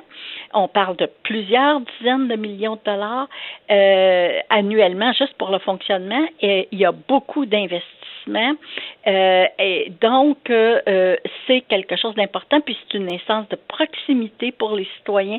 C'est ce qu'ils voient de plus proche, et donc c'est une instance qui doit être exemplaire. Mais c'est dur de ne pas être cynique. tu sais, après la commission Charbonneau, on voit toutes sortes d'affaires comme ça. Le citoyen voit ça aller, puis il se dit, bon, ben, c'est tout le temps la même chose. oui, mais moi je dirais que c'est parce qu'on a la mémoire courte aussi, hmm. parce que puis ça a été justement à tort ou à raison, ça a été justement le but des fusions municipales. Là. On a mhm. eu plusieurs fusions. C'était d'avoir des instances plus grosses qui vont avoir de meilleurs processus de vérification et de meilleurs processus administratifs. Et c'est vrai que là-dessus, on a accompli des progrès de géant. Quand on pense, par exemple, qu'il y a 30 ans, mais là, il n'y a pas eu de commission Charbonneau nécessairement, là, mais quand on pense qu'il y a 30 ans, il y avait beaucoup d'élections arrangées. D'ailleurs, on le voit dans Mafia Inc. ou d'autres volume, euh, comment euh, il y a eu des tutelles de municipalités euh, pour des raisons qui étaient que finalement les, les politiciens n'étaient que des bras politiques ben, des pantins. organisés. Alors donc on est parti de très très loin, on s'est beaucoup amélioré, mais c'est certain qu'il y a encore de la place pour beaucoup d'améliorations. Daniel Pilette, merci, professeur à l'UQAM, experte en gestion municipale. On se parlait de cette conseillère municipale de Blainville, Marc-Claude Collin, qui fait l'objet d'une enquête pour des questions éthiques. Elle aurait voté pendant dix ans sur des contrats en faveur de la firme de Génie Conseil, dont son mari était l'un des dirigeants. Et euh, moi, je veux bien croire, là, quand on parle du cynisme de la population, à un moment donné, il y a toujours bien des limites. Quand ton mari travaille pour la firme de Génie Conseil euh, qui pitch pour la ville, il me semble que la moindre des choses, c'est de s'abstenir. Tu n'as pas besoin d'une formation là, pour savoir ça. Pour elle, une question sans réponse n'est pas une réponse. Geneviève Peterson. Cube Radio. Les habitués de l'émission savent que je parle souvent de ma mère parce que ma mère me texte très, très souvent pendant que j'anime. C'est une fervente euh, auditrice. Et là, c'est très, très drôle. C'est la première fois que je vais vous en parler cette saison, mais elle soulève quand même un point important. En ce moment, elle et son conjoint euh, voguent, ou plutôt roulent vers Carleton-sur-Mer. Ils s'en vont à la pêche au bar rayé. Et là, en bon sanéen, ils ont mis le GPS parce que c'est pas comme s'ils savaient la voie à prendre pour aller en Gaspésie, la meilleure voie. Et le GPS les a menés euh, vers le Nouveau-Brunswick parce que c'est une route de 200 km de moins. Euh, donc, eux, ils se sont pas posé trop de questions. Hein. On suivi euh, ce que le GPS leur disait. Et qu'est-ce qui est arrivé, vous pensez? la GRC est débarquée. Ma mère me texte en ce moment pour me dire qu'elle est escortée par la gendarmerie royale du Canada vers la frontière québécoise parce que évidemment les GPS n'ont pas intégré la COVID-19 à leur directive. Donc elle elle a suivi ça de bonne foi et finalement là elle se fait escorter. Mais quand même c'est une question qui se pose euh, et peut-être euh, que ça sera ajouté des consignes euh, pour les frontières même interprovinciales parce que les gens nécessairement ne sont pas tous et toutes au courant et peuvent se retrouver dans des situations fâcheuses comme celle que vit ma mère présentement. Et j'ai envie de dire que ça pas. Il arrive tout le temps plein d'affaires. Ceci dit, allons retrouver Pierre Nantel, animateur et collaborateur de l'émission. Bonjour, Pierre. Mon Dieu, quelle bonne anecdote. C'est ben, merveilleux, cette histoire de GPS. Les tranches de vie de ma mère sont formidables. Il y en aura d'autres cette saison, je, je, vous le promets. ils, sont, ils sont fins au Nouveau-Brunswick. Ben oui comme, honnêtement, moi, j'ai passé 45 minutes avec eux là-bas. C'est sûr que quand t'es pas inscrit à l'avance, elle ne savait pas qu'elle peut pas s'inscrire d'avance. C'est très drôle. Mais ben non, mais imagine, ils doivent-ils retourner des badauds avec leur tante roulotte? Parce que là, c'est ça qu'elle est, là. Elle, s'en va à Carleton-sur-Mer avec son, sa tante roulotte pêcher le bar rayé, là. Visiblement, elle n'a pas de mauvaises intentions. Oh, on la salue. une terroriste avec une tente. Exactement. Elle va pas faire de la remise à l'eau. OK. On se parle euh, d'Erin O'Toole aujourd'hui, qui est le nouveau chef du Parti conservateur du Canada. Ça s'est passé hier soir. Oui, honnêtement, en tout cas, c'est bon, tout le monde, je pense que tous nos, auditeurs savent qu'il y a eu des retards hier soir, puis effectivement, c'était un peu comique comme situation. Hein. Ils ont eu, il faut reconnaître que les conservateurs sont, sont très mobilisés. Les membres du Parti conservateur se sont beaucoup investis. Ils ont eu 65% des membres qui se sont prononcés dans la chefferie. Alors, c'est déjà bien, sauf que ça amène, évidemment, comme ils avaient retenu comme alternative, comme façon de faire voter les gens le vote par la poste, ben, ça fait bien des enveloppes. Puis il faut croire qu'il y a une des machines qui mal ajustée et ça a déchiré un paquet de bulletins de vote ce qui a fait qu'il a fallu qu'ils les retranscrivent à la main. Imagine-toi, en 2020, ils reçoivent, euh, il y, a, plein, il y a des milliers d'enveloppes qui ont été déchirées incorrectement par la machine. Et là, il a fallu pour parce que le compte se faisait, ça s'ouvrait avec une machine et, les petits formulaires étaient comptés par une autre machine. Il fallait que les, les, feuilles soient réparées et donc pour les réparer comme il faut, il fallait recopier à la main les bulletins endommagés. Alors, imaginez-vous comment tout le monde se surveillait au-dessus de l'épaule de chacun pour voir qu'il n'y avait pas de correction, mais pas des gens ne modifiaient pas le vote des membres. Ceci dit, en tout cas, on est arrivé à un résultat et c'est à une heure et quart du matin qu'Aaron O'Toole a été Un, un, homme qui euh, euh, l'a reconnu clairement, comme quoi le, le, vote au Québec a été beaucoup en sa faveur. Et ça, c'est quelque chose qui est assez significatif, c'est-à-dire que les conservateurs vont, une fois de plus, beaucoup tenir compte du vote des Québécois. Ça ne me surprend pas d'ailleurs, je vais te dire, parce que son, son organisateur de campagne au Québec, c'est un, gars bien, bien, bien intéressant. Tu sais, c'est pas parce que tu es conservateur que, que tu es niaiseux. Tu sais, c'est une vision de la société, mm-hmm. une vision conservatrice, une vision, dans leur cas, supposément progressiste, conservatrice. Et je parle de supposément est un mot très important dans ta phrase, Pierre. Oui, oui, ben c'est ça, tu as raison, parce qu'il y a eu quand même eu des dérives dans ce parti-là, de, parce que on se rappellera que le Parti conservateur, c'était le parti de Brian Mulroney. Hein? C'était quand même, là, tout le monde a de bons souvenirs de ce premier ministre-là. Puis euh, le, parti a donc dérivé un peu vers la droite avec le temps, mais il en demeure pas moins qu'il euh, y, a, y, a, y a des attaches, il y a des façons naturelles pour le Parti conservateur de parler aux Québécois, ne serait-ce qu'en respectant les plates-bandes, les compétences ça, c'est sûr que ça parle à tous les Québécois qui sont soucieux de ça. les nationalistes québécois qui veulent pas se sentir euh, contrôlés par un gouvernement libéral centralisateur ont toujours bien aimé la, mélodie des sirènes conservatrices. Alors, je ne sais pas si M. Renato a une belle voix, mais ce qui est certain, en tout cas, c'est qu'il il est conscient qu'il euh, a besoin, il, a, il, a, il a eu effectivement beaucoup de soutien des Québécois. Puis euh, je, suis, je ne suis pas surpris parce que son chef de campagne, Luc Clark, qui est une personne, premièrement, un, conservateur extrêmement intéressé par l'histoire, par le Québec, son statut dans la grande confédération canadienne. C'est une confédération. On n'agit pas toujours comme ça, mais c'est ce que c'est. C'est une confédération de provinces et le Québec a évidemment un gros poids et on peut compter sur Ali Clark pour faire un travail de terrain exceptionnel. Son premier intérêt, bien évidemment, c'est de vouloir être réélu à la prochaine campagne. Et, dans cette optique-là, euh, M. Clark a certainement fait partie des gens qui ont dit à, Aaron O'Toole, là, il va falloir qu'on modernise notre plateforme parce qu'on est vraiment perçu comme, justement, comme tu l'évoquais tout à l'heure, comme un parti finalement dont Ben, le progressiste est disparu. C'est ça, euh, si j'ai envie de dire, euh, c'est un nouveau chef, mais est-ce que c'est un nouveau parti? C'est-tu le même parti? Ben, tu sais, un parti, théoriquement, un parti a, a l'identité de ses, de ses membres. Euh, c'est sûr que c'est un- une convention de tous les membres. Tu sais, comme un parti, là, normalement, tient ses engagements électoraux de grandes résolutions adoptées dans des congrès. Puis dans les congrès, qui est là, normalement, ce sont les membres. Alors, euh, si les membres disent, par exemple, mettons là, que le membership du Parti conservateur réuni dans une convention dit qu'ils veulent absolument, je sais pas moi, euh, euh, développer l'énergie solaire faire du Canada une puissance dans l'énergie solaire, ben là, il y a une résolution, il y a deux, trois circonscriptions un peu partout qui disent, nous autres, on trouve ça important, puis ils s'organisent, font cheminer cette résolution-là qui va être votée dans l'Assemblée des membres du Parti conservateur du Canada. Et là, une fois que c'est une résolution officielle, aux nouvelles, on entend ça et le, le chef ou la chef de cette formation politique dit bon ben ça devient de nos priorités. Et là, normalement, quand arrive la campagne électorale, ça devient un des engagements électoraux. Alors, est-ce que le parti a changé? Ben, le parti représente assez bien, je te dirais, l'inverse de ce que les libéraux représentent. Les libéraux représentent cette vision idéalisée du Canada par Pierre Elliott Trudeau et toutes ses déclinaisons, toutes ses dérivées jusqu'à son propre fils. Tandis que les conservateurs ont une vision beaucoup plus euh, morcelée du Canada. On le voit très bien, hein, c'est la Saskatchewan et l'Alberta, et ce ne sont que des élus conservateurs. Il n'y a pas un libéral là-dedans. C'est incroyable. Alors, il y, y a vraiment une vision très claire. Là, ici, les gens de la Saskatchewan et de l'Alberta se reconnaissent et sont très impliqués dans le parti, puis sont éminemment conservateurs.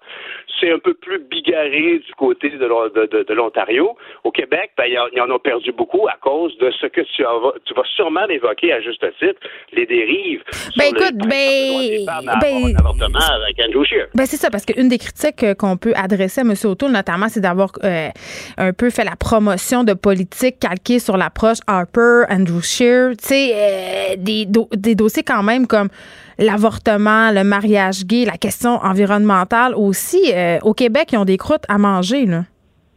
Oui, ben en fait, quand tu dis ça, c'est que effectivement, c'est qui l'a fait, puis c'est un peu ça probablement qui est à, à l'origine. Il faudrait qu'on demande à ses à son organisation si c'est le cas, mais au niveau des votes, puis tout ça, pour le nombre de votes qui sont passés, ben, il y a eu deux tours, trois tours en tout. Alors, mais, mais ce qui est vrai, c'est qu'il a montré plus d'ouverture à donner une voix à ces gens-là que Peter McKay. Ceci dit, Oui. il a, il a stipulé très clairement que lui, évidemment, ne remettait pas en question le droit des femmes à l'avortement. Et, et- et à cet effet-là, il, il- il a juste, il a évoqué qu'il ne pourrait pas imposer une ligne de parti à ses, à ses députés qui représentent les différentes régions du Canada. En soi, euh, c'est- quelque chose qu'on pourrait souhaiter, hein, parce qu'on demande toujours, on espère, toujours que les politiciens vont, vont arrêter la langue de bois, vont vraiment représenter les intérêts de leurs électeurs dans les différentes circonscriptions, qui sont toutes extrêmement différentes. Le Canada, est- chaque, chaque province est très, très, très différente au niveau de sa vision politique. On n'est pas aussi différent que, je sais pas, des, avec la Hollande ou euh, le, le- le- Groenland, on s'entend, mais il y a quand même des grosses différences. Peu de gens savent que, par exemple, en Colombie-Britannique, les contributions politiques, ici au Québec, euh, c'est 400 dollars maximum pour pouvoir euh, soutenir un candidat de ton choix. Colombie-Britannique, c'est illimité et ça peut même venir de l'étranger. Ça te donne une idée. Alors, quand les gens disent qu'il y a beaucoup, par exemple, d'investisseurs asiatiques dans Vancouver puis qui ont une influence sur les lois de l'immobilier à Vancouver, ben, ils ont raison. Puis, je veux dire, euh, en Alberta, euh, je pense que ça a été limité autour de 15 000 Je me souviens plus exactement du montant, mais c'est très récent que les, les compagnies et les syndicats ne peuvent pas ouvertement financer des candidats.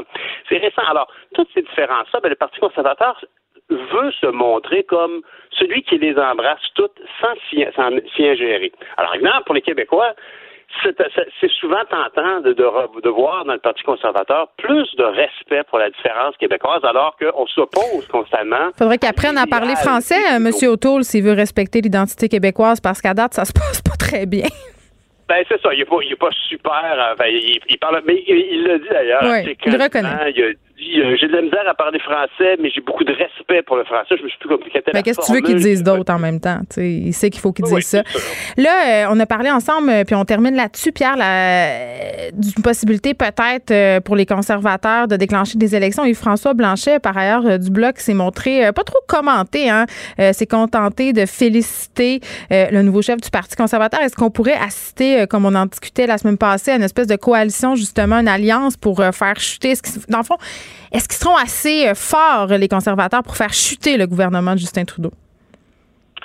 Moi, je dirais qu'au moment où on se parle, pas du tout. Hein, on s'entend là-dessus, là, le, fait qu'il n'avait pas de chef, euh, tout le monde disait, ils ne sont pas prêts à aller en campagne. Moi, j'ai l'impression quand même que euh, M. O'Toole va arriver probablement en disant le dénominateur commun de tous les conservateurs dans toutes les provinces canadiennes, y compris le Québec, parce que lui-même parle de nation québécoise à maintes reprises. Mm. Alors, le dénominateur commun, c'est la vision économique, la prudence de laquelle on devrait faire preuve devant la situation du COVID et du gigantesque déficit dans lequel on est maintenant sans qualifier qu'il fallait le faire ou pas, là, la réalité, là, c'est qu'on a euh, à peu près 20 fois plus de dettes qu'on avait avant la COVID. on avait, je sais pas moi, c'était 20 milliards, on est rendu à 400 milliards. Fait que cette somme-là, ben, faut pas exagérer, c'est quand même des milliards. Donc, c'est pas 400, c'est 392. Je ne trompe pas que milliards, c'est une grosse différence. Mais, mais fait que les conservateurs vont probablement tabler sur ça, sur un plan de relance économique mm-hmm. clair et raisonnable. Puis je pense qu'ils ont effectivement peut-être de bonnes chances. La curiosité, par contre, c'est qu'alors que Yves-François Blanchet et le Bloc québécois challengeaient ouvertement le gouvernement. Mais là, tout d'un coup, euh, ouais, c'est ça. Ben, c'est parce que tout d'un coup, il faut toujours se rappeler que les conservateurs et le bloc partagent quand même un fond de sauce hein, euh, conservateur au Québec. Le, le, bloc québécois a été composé de quelques libéraux, mais beaucoup de conservateurs. Je veux dire, Lucien Bouchard, Nick Leblanc à Longueuil, mhm. c'était des conservateurs. Alors, ça se peut qu'effectivement, il, y a une concurrence entre, par exemple, Alain Reyes ou euh, Gérard Deltel et François Blanchette. Il y a, des échos et il, est possible qu'il y ait des électeurs qui, passent d'un camp à l'autre. Alors, il, va y aller très prudemment, mais est-ce que euh, les conservateurs ont, une, bonne chance à une prochaine élection? Moi, je crois que c'est possible. De toute façon, je ne sais pas d'hier que j'évoque des théories qui peuvent paraître farfelues pour certains, mais moi, je pense que Mme Freeland est entre autres là comme, comme pneu de secours s'il il fallait éjecter Justin Trudeau parce qu'il était devenu... Oui, elle est prête. Très bien. On se retrouve euh, ah, demain. On t'écoute de 6 à 8. Merci, Pierre. À demain, Geneviève. Le, le commentaire de Varda Etienne. Une vision pas comme les autres. Varda Étienne, comment vas-tu? Écoute, je vais très bien, toi, ma belle Geneviève. Ben, je vais comme un bon lundi. Un bon lundi, euh, c'est le début de la saison, hein? Fait que le lundi, je suis encore motivée. peut-être que, peut-être qu'avant Noël, je vais avoir le goût de me faire une petite ponce de gin le lundi matin. Mais là, ça va encore très, très bien. Je suis encore sur mon spin de la rentrée, là. Bien, contente de l'entendre. Écoute, moi, j'ai passé un merveilleux week-end à Québec. Et c'est une belle ville, hein, Québec. C'est pas brossard, on s'entend. C'est très bureaucrate, là. Mais c'est une belle ville, mais j'avais hâte de rentrer. Moi, c'est ma ville préférée, Québec. Je veux juste le dire. Dès que j'ai une occasion, je vais passer. Préférée? Je sais pas, on dirait que dès que j'arrive à Québec, je me sens en vacances. J'ai le goût de relaxer. Euh, je sais pas. J'aime Québec. Qu'est-ce que tu veux que je te dise? J'ai de la famille qui vient de là-bas. Euh, puis je suis une grande adepte de spa et je veux pas nommer, mais il y a un très gros spa qui est ouvert à Québec. Donc, je le fréquente assidûment. Euh, mais c'est pas de Québec qu'on va parler aujourd'hui, Varda c'est de harcèlement psychologique au travail. My God, un sujet grave. tu me surprends. Oui, mais tu, vois, euh, le lien que je fais avec Québec, c'est parce que j'étais chez une bonne amie qui, elle, malheureusement, euh, a été victime d'harcèlement psychologique au travail. Et ce que j'ai compris dans la façon dont elle m'a décrit les événements, écoute, c'est horrible ce qu'elle a vécu, c'est aussi, sinon autant dommageable que de l'harcèlement sexuel femme-là a travaillé pour une institution financière que je ne nommerai pas, je ne ferai pas de pub, c'est sûr, pendant 25 ans. Et c'est pas parce que c'est mon amie, la Geneviève, mais une employée modèle, exemplaire. Écoute, 25 ans, il doit être satisfait de son travail, là, jamais je croirais. Et du jour au lendemain, un ancien collègue qui est devenu malheureusement son patron a commencé à la faire suivre, mais solide. C'était genre sa tête de turc, là. Oui, exactement. Et ça a duré pendant une longue période le problème avec ça, c'est que c'est très insinueux. Tu sais, ça se répète de jour en jour. Tu sais, ça commence petit, ça va, tu sais, ça, ça, ça va en augmentant, mais c'est de plus en plus méchant. Et bien sûr, les gens qui, qui, travaillent au même endroit, donc les collègues de travail, n'osent pas vraiment se prononcer parce que eux, bien sûr, ont peur de représailles. Tu sais, c'est le patron qui te fait suivre, là. C'est pas un autre employé, là. Donc, c'est un patron qui, normalement, dans des cas semblables, s'attaque à des gens qui ont soit une forte personnalité ou qui sont plus compétents qu'eux. Donc, ils se sentent menacés. Cette amie-là, ce qu'elle a fait, c'est qu'à un moment donné, écoute, elle était tellement épuisée, Geneviève, que, ça frôlait le suicide. Donc, c'est vraiment, c'est loin d'être banal. Elle a, elle, a été voir son médecin qui l'a, qui mis en arrêt de travail. Ensuite, elle a décidé, et, j'applaudis son geste d'ailleurs, c'est qu'elle a décidé d'emmener sa cause devant les tribunaux. Hmm. Écoute, Geneviève, ça ne finit plus d'en finir. Et puis ça prolonge le supplice, là. Ah, et non seulement ça, c'est que, tu sais, non seulement ça t'épuise psychologiquement et physiquement, mais monnaie. Oh, est-ce qu'on vient de perdre Varda Étienne? Euh, oui, on va aller euh, la rechercher. Mais il y a une affaire que je trouve pernicieuse sur toute cette discussion-là sur le harcèlement psychologique au travail. Et c'est la chose suivante. On a eu beaucoup de campagnes de sensibilisation. Le harcèlement psychologique, ça fait pas longtemps qu'on en discute. Euh, ça fait pas longtemps non plus qu'on a établi, si on veut, un certain cadre un peu pour le légiférer. Mais j'allais dire, à cause de toute cette discussion-là, puis Varda le soulignait très bien, souvent c'est pernicieux, c'est insidieux. Ça s'installe, on t'a retrouvé. ça s'installe tranquillement. Euh, oui, mais puis, j'allais dire euh, un, truc particulièrement pernicieux, Varda, et ça arrive souvent. J'ai été témoin de ça euh, par des gens qui l'ont vécu moi aussi, et on, on en a jasé ensemble c'est que comme les employés, les patrons, euh, les cadres, némites, le sont très, très au courant de ce dossier-là, de l'existence, le dossier harcèlement psychologique, souvent, ils s'arrangent pour ne pas laisser de traces. Et quand on veut aller, quand on veut aller aux ressources humaines, ça prend ce qu'on dit dans le jargon un dossier. Exactement. Alors, écoute, écoute l'histoire. écoute, c'est horrible. Alors, lorsqu'elle a quitté, avec un papier d'un médecin qui lui a dit écoutez, madame, ça n'a pas de bon sens, vous devez absolument arrêter de travailler, sinon vous allez laisser votre peau. Parfait, elle arrête de travailler. Elle amène sa cause devant les tribunaux. Et là, tu as une juge, j'ai bien dit une, et je précise pourquoi une juge. Tu sais, on dit en femme, on va être solidaire. La juge de lui dire écoutez, euh, ça c'est une question de perception, madame. Vous avez votre perception, c'est que c'est du harcèlement, mais du côté de l'employeur, il dit non, non, c'est pas ça du tout. Donc, non seulement tu as la juge qui n'est pas de ton bord, tu as eux, les employeurs, que eux, en plus, parce que c'est pour une institution connue, ils ont les moyens financiers d'avoir les meilleurs avocats, alors c'est David contre Goliath. Et cette amie-là, pour laquelle je vois un énorme respect, me dit Varda, je vais me battre jusqu'au bout et elle a raison. Mais ben, elle a, elle a les ressources financières, tant mieux pour elle, mais je veux dire, la plupart des gens n'ont pas ce type de moyens-là. Là. Mais, c'est, mais, mais justement, alors, le problème est là aussi, Geneviève.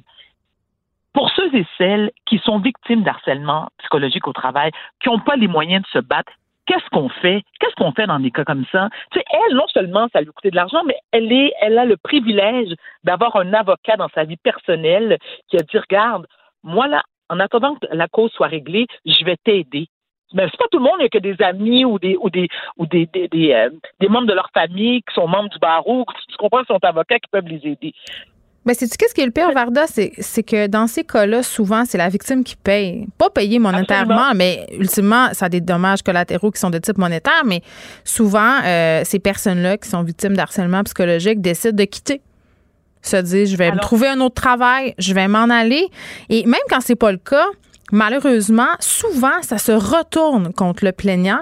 C'est-à-dire que, euh, tu sais, les ressources humaines, Varda, là, se, traitent la plainte parce qu'ils n'ont pas le choix de le faire. Hein? Ça fait partie de leur travail. Mais en coulisses, qu'est-ce qui se chuchote? Ah, cette personne-là, c'est une fauteuse de troubles, c'est un fatigant, c'est un high maintenance. Écoute, Némite, là, et je, je peux te donner d'autres noms, d'autres qualificatifs qui ont été employés pour la décrire. C'est horrible. C'est vraiment horrible.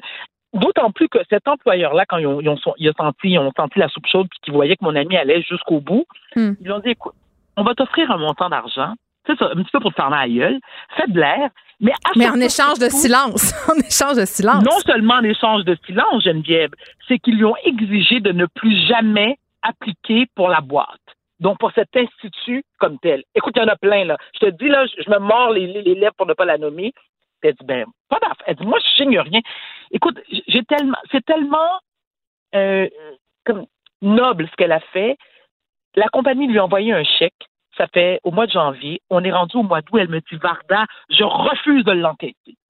Je refuse de l'encaisser parce que ça va contre mes valeurs, ça va contre mes principes. Je vais amener cette cause-là jusqu'au bout, peu importe euh, où ça mène. Et c'est pas tout le monde qui a cette capacité-là, parce qu'il faut être forte psychologiquement aussi pour passer au travers les mailles du système. Là. C'est pas tout le monde qui est capable de le faire. Il y a des gens qui auraient abordé. Ça fait cinq ans, Geneviève. Mais pour leur propre santé mentale aussi, là, euh, tu sais, bon, c'est pas du harcèlement psychologique, mais je vais faire un parallèle avec euh, le, cas de Claude Robinson, tu sais, qui a poursuivi Pixar pour plagiat. Années, ça a été, c'est ça, des années, des années de bataille juridique à un tel point qu'à un moment donné, je me disais, mais pauvre homme, euh, même s'il gagne, la, la, majorité de son pécule va aller à payer sa ah. défense. Euh, tu sais, donc ça, ça sera un fait, c'est clair. Puis à un moment donné, tu te dis jusqu'où je vais? Jusqu'où je vais pour préserver ma. Oui, mais à un moment donné, parfois, la santé psychologique euh, n'est plus là. Je vais te dire quelque chose, Geneviève. Je vais te donner un détail de plus. Puis pour ça que je te dis que c'est une personne dont j'admire le courage. Cette amie-là souffre, elle aussi, du trouble de bipolarité. Alors, c'est pour te dire, je dis pas que c'est pire ou c'est moins pire, mais elle est doublement fragilisée. OK? C'est pour ça qu'il y a eu des moments pendant tout le processus hmm qu'elle a eu des pulsions suicidaires et avec raison. Je te dis, je t'évite des détails, mais écoute, c'est pas possible ce qu'ils lui ont fait subir. Et elle me dit, Varda, malgré tout, je tiens mon bout. Puis je dis, garde ma chérie, vas-y, go. C'est pas vrai, c'est pas vrai parce que tu as bossé pour une boîte qui est hmm. multi, multi que tu vas te laisser faire sous prétexte que tu souffres d'un problème de maladie mentale et que tu n'as pas les moyens financiers pour te défendre. Non, tu vas jusqu'au bout. Moi, je me souviens, écoute, puis je le dis publiquement, écoute, j'en ai-tu rien à battre. À un moment donné, là, Musique Plus, à l'époque, quand j'ai quitté Musique Plus, c'était pas de harcèlement psychologique, mais il m'avait accusé de vol. C'est pas banal, là, Geneviève, là. accusé de vol. Je me retrouve dans le journal de Montréal, puis écoute, je, m'y attendais, qu'il y, allait avoir des répercussions. Là, j'ai dit, non, non, non, vous n'aurez pas ma peau. Je sais que j'ai pas tort. Je sais que j'ai rien volé. Tu sais quoi, Geneviève? Je me suis battue contre Musique Plus. Ça n'a pas duré des années. Ça, écoute, ça s'est réglé assez rapidement. Mais lors du règlement, ils m'ont demandé, ouais, mais tu pourrais-tu fermer ta gueule? Pardon? Ben, j'espère que tu n'as pas signé parce que là, tu viens de l'ouvrir. Ben, Geneviève, tu me connais. C'est pas la première fois que j'en parle. écoute, bonne chance s'ils veulent me poursuivre. De toute façon, ça n'existe plus, Musique Plus. Mais je me dis, à un moment donné, quand c'est quand c'est injuste, quand tu es dans tes droits, quand tu n'as pas tort, tu as le droit d'aller jusqu'au bout. Comme tu dis, c'est important de ne pas laisser sa peau et surtout pas sa santé mentale. Mais il y a une question d'intégrité aussi.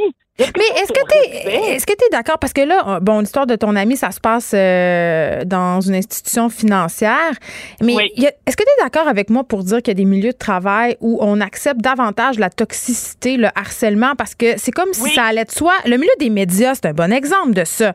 On, et on tolère beaucoup de choses euh, parce que c'est un milieu stressant, c'est un milieu précaire. sais, on a eu cette vague de dénonciation cet été. Là, on n'est pas passé à côté d'Hélène DeGeneres. Puis aussi, euh, plus près de chez nous, les jumelles Stratis, euh, qui de feu ton petit look, pas feu. le blog est pas mort, mais elle s'en occupe plus. Ben, c'est ça, qui se sont fait accuser justement de harcèlement psychologique, d'entretenir un climat toxique. On dirait qu'il y a des milieux où c'est accepté et acceptable. Ben, mais tu sais quoi, Geneviève? Je ne sais pas si c'est accepté et acceptable. Je te dirais que plus le milieu est petit, OK, plus le, milieu est contingenté, plus difficile c'est. Hmm. Lorsque je travaille dans les médias, je ne dis pas que notre profession est plus difficile qu'une autre, mais on est souvent sur un siège éjectable. Tu le sais toi-même, euh, euh, Geneviève. Tu fais un excellent boulot à la radio, mais tu sais pas ce qui va t'arriver dans six mois, dans un an, à moins que tu aies un contrat béton. Et malgré un contrat béton, si tu fais pas la job comme du monde, ils vont dire, Madame Peterson, merci beaucoup, ça nous a fait plaisir, au revoir, bonne continuité. Écoute, on l'a entendu? À chaque, je puis encore une fois, je veux pas focuser sur notre milieu, mais c'est dans, ce, dans celui-là qu'on évolue, ok? Combien de fois des gens partent en vacances, puis reviennent, puis n'ont plus de job? Ben. Combien de gens qui bossent dans les médias qui ont des patrons insupportables, misogynes, mesquins, méchants, puis on fait Ouais, mais regarde, je veux pas perdre mon poste parce que si je perds mon poste, ça va être difficile pour moi de me replacer. Non, mais c'est la loi du silence aussi. Tout le monde a peur de parler parce que justement, personne n'a de sécurité d'emploi. Et c'est une raison pour la, et c'est la raison pour laquelle je me dis, il faut dénoncer de la même façon qu'on met de l'avant euh, et, qu'on encourage les victimes d'harcèlement et d'agression sexuelle de dénoncer, ça devrait être la même chose pour l'harcèlement psychologique au travail. Je trouve quand même qu'il y a un changement, euh, parce que je veux pas qu'on se laisse sur une note aussi négative. non, mais je, je je trouve quand même qu'il y a un changement de garde au niveau des patrons là. Euh, puis c'est pas nécessairement une question d'âge, mais moi là, euh, puis vraiment c'est loin de moi l'idée de licher le derrière de mes patrons en ce moment là, mais pas euh, ton genre anyway. Non, vraiment pas. Mais euh, force est d'admettre que on, est rendu ailleurs. Il y a beaucoup plus de compréhension, euh, beaucoup plus aussi de, de, de je, je veux pas dire. C'est une question de génération selon toi? Est-ce que c'est une question de ah, génération? Mon Dieu, je, ben mon Dieu, je veux pas faire d'âgisme, j'aille ça. Je pense qu'il y a des gens qui réfléchissent à tout âge, mais je pense que c'est pas une question de génération, Varda, c'est une question de modèle de gestion. Je pense qu'il y a des modèles de gestion Ah, qui c'est sont plus acceptables. Tu vois, je parlais avec euh, le docteur, euh, euh, voyons, Julien, sais, qui, a- qui a été un peu dans un scandale de toxicité lui aussi là, à, son, euh, à sa maison pour qu'il ait des enfants, c'est ça. Puis j'avais eu la discussion avec lui, j'ai dit, pensez-vous que vous peut-être vous avez un modèle de gestion un peu dépassé? Puis il m'a dit peut-être que oui. Peut-être qu'il y a des choses avant qui Ah. passaient mieux, qui passent moins bien maintenant avec la nouvelle génération. C'est une question qui est totalement légitime de se poser, mais c'est clair que quand on est un patron aujourd'hui, on doit composer avec ça. Et moi, je remarque que c'est pas seulement euh, les patrons, ils font pas juste ça pour bien paraître. là. Vraiment, je pense qu'il y a un changement de mentalité. Ben- on constate qu'on arrive avec beaucoup plus de résultats euh, si les employés sont contents, s'ils sont heureux, s'ils sont dans un bon climat. Mais oui, tant mieux. De t'interrompre. Non, mais tu sais pourquoi je suis en désaccord? Parce que l'exemple du docteur Julien est un excellent exemple. Est-ce qu'il a, est-ce qu'il a admis parce qu'il s'est fait prendre, parce qu'il a été dénoncé publiquement dans les médias? Si ça n'avait pas été le cas, est-ce qu'il aurait eu la même attitude? Permets-moi d'en douter. Mais là, c'est clair. Là, non, mais attends, c'est sûr. Là. Puis, tu sais, euh, dans tout le mouvement dénonciation, moi, ce qui me fait mourir à chaque fois, mourir, ça me fait littéralement sortir des, de mes gonds, c'est quand ils s'excusent juste pour rire, qui sort pour dire oh, on est désolé, c'est inacceptable. Day to care qui sort pour dire oh mon Dieu, c'est épouvantable, alors qu'ils le savaient des années durant. Et c'est seulement Oui. quand c'est public que là, c'est oh mon Dieu, tout d'un coup, c'est inacceptable. On ça me met en le vert. On les croit pas. On les croit pas. Ben, c'est sûr qu'on les croit pas. Et ils savent pertinemment qu'on les croit pas. Mais tout pour bien paraître. Écoute, on pourra en parler pendant des heures. Sur ce, On en reparle demain. Varda Étienne. ah, je vais aller passer à tondeuse avec mes talons hauts. Écoute, chacun Vas-y. ses priorités dans la vie. Varda Étienne, reine de Brossard. Geneviève Peterson. Une animatrice pas comme les autres. Cube Radio. J'accueille Jean Balthazar, qui est producteur de contenu pour Tabloïd et pour le Journal de Montréal. Il fait souvent des topos pour Dans le trafic. Et là, vraiment, Jean a fait une, excur- une incursion pardon, dans le trafic maritime. Allô, Jean? Allô, ça va bien? Ça va très bien. Écoute, j'ai regardé ça euh, ce matin, cette vidéo qui dure une vingtaine de minutes euh, sur le site du Journal euh, de Montréal. T'as été, euh, comment on appelle ça, matelot marin? C'est matelot de pont, en fait. Euh, On appelait ça souvent homme de pont, mais le, le terme euh, plus générique maintenant, c'est euh, matelot de pont. Puis j'ai été aussi apprenti, apprenti mécanicien sur un, un autre navire parce que dans le fond, j'ai testé euh, deux jobs différents sur deux navires qui ont vraiment des missions différentes. Bon, ces deux navires-là, le Sénat des Gagnés qui, lui, travaille euh, dans, dans le nord du Québec et l'autre qui s'appelle le Damia euh, des Gagnés. Là, vous transportiez un chargement de pétrole. Évidemment, au moment de tourner votre capsule, on n'était pas dans la réalité de la COVID-19 du tout. Là. Non, c'était l'été donc euh, évidemment, il n'y avait pas euh, de mesures de distanciation sociale, euh, port du masque qui n'était pas obligatoire. donc c'est pour ça que, évidemment, dans la capsule, on est à côté des gens et on n'est pas à deux mètres. Bon. Là, ces gros bateaux-là, en tout cas, moi, ça m'a toujours impressionné. Genre, quand on les voit sur le fleuve Saint-Laurent ou ailleurs, on s'imagine pas vraiment ce qui se passe à l'intérieur. Non, mais l'idée est partie de là. En fait, c'est euh, mon ancienne collègue Daphné Acker euh, qui a un peu réalisé le projet. Et elle, elle voyait, elle vient de Montréal, moi aussi, puis elle voyait des, des bateaux sur le fleuve Saint-Laurent. Puis tu vois ces grosses machines-là euh, se déplacer, puis tu te demandes qu'est-ce qui se passe à l'intérieur? Parce qu'on pense à un navire, on pense surtout au capitaine, côté navigation. Mais il y a toute euh, la salle des machines, il y a tellement de personnel qui travaille sur ces bateaux-là pour les faire fonctionner. Donc, l'idée est partie de là. Et après ça, on a tourné trois capsules. Et la première qui est diffusée aujourd'hui, là, c'est que je teste euh, le, le métier de marin parce que j'ai fait ça plusieurs fois dans ma vie, tester des métiers. là. J'ai été ébou- déneigeur. éboueur, des neigeurs et on en passe. Là. Mais Ouais. ouais, j'ai essayé ce, ce, ce métier-là pendant six jours et vraiment, c'est fascinant comme expérience. Mais justement, parle-moi-en de ton expérience parce que tu n'en es pas euh, à ton premier terrain, là, justement, éboueur. Ben, euh, oui, c'est ça. On va commencer, mettons, différent. avec euh, le Sénat des gagnés, parce que Ouais. c'est deux expériences complètement différentes. Le Sénat des gagnés, euh, je pars à Coudjouac. Là-bas, en fait, le bateau, le navire dessert les communautés de la région. Puis, en fait, il est souvent placés à une trentaine, vingtaine de kilomètres. Qu'est-ce qu'ils transportent? En fait, c'est des marchandises euh, essentielles pour les communautés. N'importe Euh, quoi, là. Ça peut être euh, n'importe quoi. Ça peut être des matériaux de construction. On voit Euh, des, un ça peut véhicule être- de police à un moment donné? euh, camion ardure, oui, voiture de police, euh, c'est vraiment essentiel pour ces communautés-là. C'est sûr que leur nourriture arrive souvent par avion, mais il y a des matériaux de construction ou des trucs, en tout cas, qui n'ont pas le choix d'amener par bateau. Et Hmm. c'est ces navires-là qui est, euh, qui est un peu leur ligne de vie, là, si on veut. Euh, donc, je suis arrivé là en plein déchargement. Euh, je me suis fait euh, vraiment chipper à coups de jouac, là. Et puis là, ça a été un trois jours très très intense où on n'arrêtait à peu près pas. Euh, tu déchargeais matin, soir, nuit, euh, tu dormais une petite nuit, tu recommençais.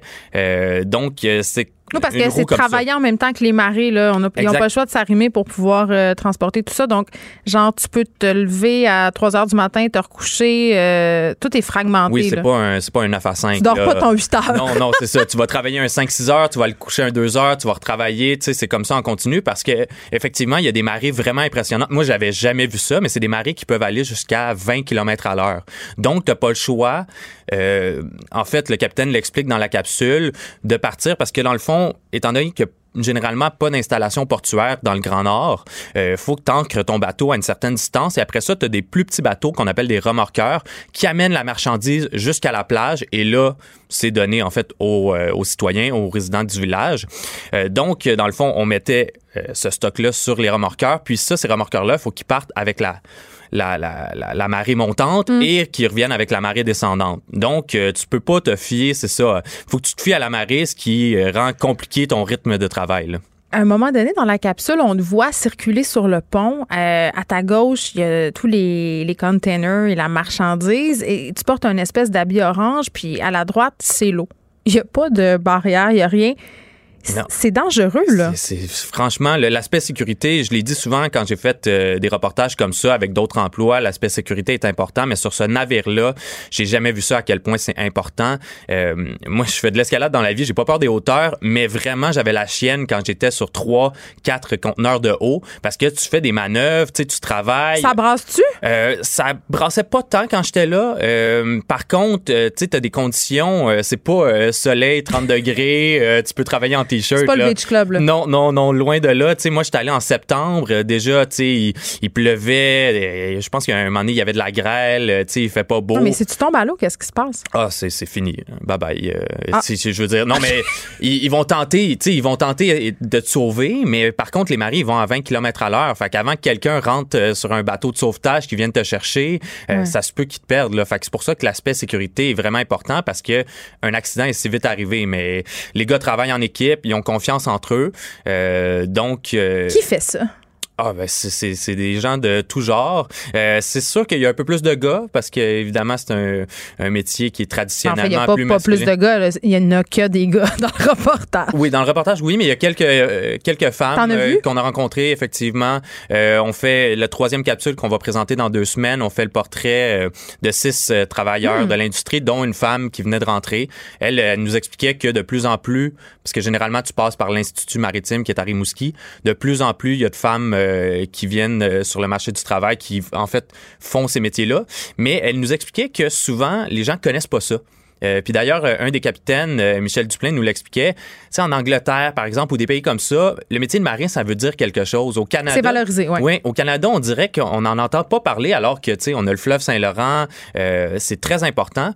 Et donc, elle expliquait que, tu sais, elle disait, elle, elle disait quasiment à la blague, ben, vos capsules vont aider parce que, sais, justement, moi, euh, elle, elle, elle venait de Mais moi, je Montréal. trouvais que ça donnait le goût. Ben, ça, faisait très. euh, ça faisait très aventure. Ben c'est ça, mais tu sais, elle, elle venait de Montréal, elle avait jamais entendu parler de ça, puis c'est souvent ça qui arrive. Là, Ouais. Tu tombes là-dessus, puis là, tu t'intéresses à ces professions-là. Euh, fait que c'est des gens de, de tout genre, d'un peu partout au Québec. Puis tu as Euh, été aussi oui. sur le Damien euh, Dégagné. Puis là, c'est complètement un autre type de travail. C'est un navire qui transporte, dans ce cas-ci, du pétrole lourd. Donc, tu as pu un- euh, aider, euh, je pense, euh, à faire de la machinerie. Toi, est-ce que tu es un gars manuel, Ah, genre, là-bas? Zéro manuel. On le voit dans la capsule, là. Tu sais, j'ai de la misère à, tourner des vis, là. Tu sais, c'est comme anti-horaire, horaire. Euh, J'avais vraiment de la difficulté. J'apprenais rapidement, mais tu sais, je suis zéro mécanique. Puis c'est pour ça que, hum, durant mon expérience de trois jours, euh, j'ai fait des trucs. Oui, mais je suis pas mécanicien de formation. Donc, c'est sûr que, tu sais, on tâtait le terrain, mais tu sais, je tombais pas dans des vrais jobs, entre guillemets. euh, Ben, ça de peut mécanicien. compromettre euh, la sécurité. Ben, c'est ça, exactement. Là, tu sais. Puis- mais c'est vraiment impressionnant parce que ça tu en tant que mécanicien, tu as besoin, Mhm. surtout sur un navire, de beaucoup de débrouillardise. Parce que, évidemment, ce genre de, de métier-là, tu peux pas aller à la quincaillerie ou, tu appeler quelqu'un pour venir arranger ton bateau. Il faut que tu saches un Ben, peu tout faire. C'est ça. Puis je pense que les gens vont être très, très surpris en visionnant la capsule. C'est à quel point il y a de la technologie dans les navires, à quel point il y a des choses à savoir, des systèmes mécaniques différents, à chacun sa compétence, euh, plusieurs corps de métier. C'est excessivement poussé. Là. Ça, je pense que ça a pris un avant-midi complet juste pour faire le tour de la salle des machines, comprendre, OK, ça, c'est ça, ça, c'est ça, Mm. ça, c'est ça. Exactement. Puis, tu sais, l'officier de mécanicien que je suivais, Alexandre Lapointe, qui cumule quand même 20 ans d'expérience, me le disait. Euh, tu sais, je veux dire, oui, euh, ça va varier, tu sais, ça va se ressembler quand même de navire en navire, mais à chaque fois que tu rentres sur un nouveau navire, c'est, tu sais, c'est différent. Il y a des nouveaux systèmes à apprendre. Donc, tu apprends un peu toujours, tu sais, au courant de ta vie, tout le long euh, de ta carrière. Puis, il faut vraiment que tu sois à l'aise à, tu trouver des solutions par toi-même parce que sinon, on t'aimeras pas cette job-là. Fait que je vois vraiment le genre de personnalité qui pourrait aimer cet emploi-là. Moi, c'était moins fait pour Non, moi. t'as pas envie de te recycler euh, Ben, matelot? ah, Comme mécanicien, non. Comme matelot, j'ai vraiment aimé l'expérience. J'aimais tu l'idée d'être en gang. Mécanicien, t'es un peu tu sais, un peu plus euh, tout seul, tu fais tes rondes de surveillance tout Ouais. seul. Mais euh, Toi, t'as aimé l'esprit de gang, je ouais, pense, dans ça, le nord euh, exactement. du Québec. Travailler dehors. Mais on apprend tout le temps euh, beaucoup de choses intéressantes dans ce type de capsule-là, notamment que la voie maritime du Saint-Laurent, c'est l'une des plus difficiles à naviguer de par son étroitesse. Donc, je pense que les gens vont trouver ça très, très intéressant. En tout cas, moi, j'ai appris plein de choses. Puis c'est vrai, quand on voit passer ces gros paquebots-là, ce qui nous vient en tête, c'est le capitaine. Puis c'est véritablement une fourmilière. euh, Ah, puis en plus, il manque d'emplois. Tu sais, je veux dire, euh, il y a des statistiques qui sont sorties avant la COVID, bien sûr. Là, Ouais. Tu sais, on, on voit pas l'impact encore, mais on parlait de 4000 postes à combler durant les trois prochaines années.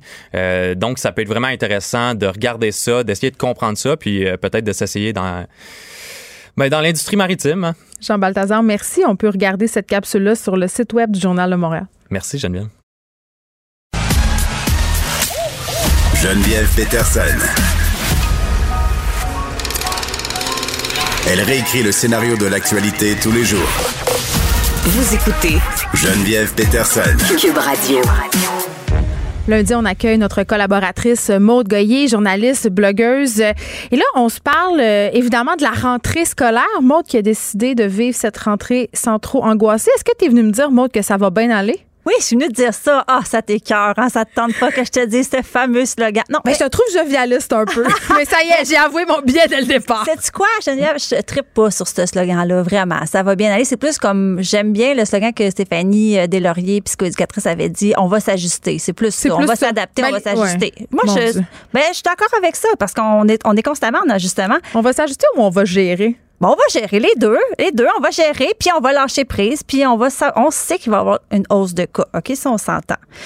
On s'entend qu'avec la réouverture des écoles, il va avoir des, une deuxième vague ou en tout cas une phase avec des hauts et des bas. On s'en sort pas. Sinon, on reste tout terré chez nous si on veut pas qu'il y ait d'autres cas. Donc, on, Mais, oui, il y a un risque à calculer, il y a une prise de risque à calculer, mais moi, je, je suis une éternelle optimiste. C'est vrai que je suis très positive et optimiste dans la vie. OK? Et j'ai décidé de regarder ça d'une autre façon, puis je, me- je pense vraiment que ça se peut, que ça se passe très bien la rentrée scolaire. Et je pense que on a certaines craintes, on peut avoir certaines angoisses, mais dans le fond, si on regarde les arguments puis les faits, certaines choses nous démontrent que ça va bien aller. Comme par exemple, on a ouvert les camps cet été, on a ouvert l'école au printemps, et là, la, la suite logique, c'est l'ouverture des classes. Et tout ça, ça s'est bien passé dans le passé. OK, là, c'est là où j'entre en ligne de compte pour te donner mes arguments. Madame Plate, ça s'est bien passé, les camps cet été, c'est sûr.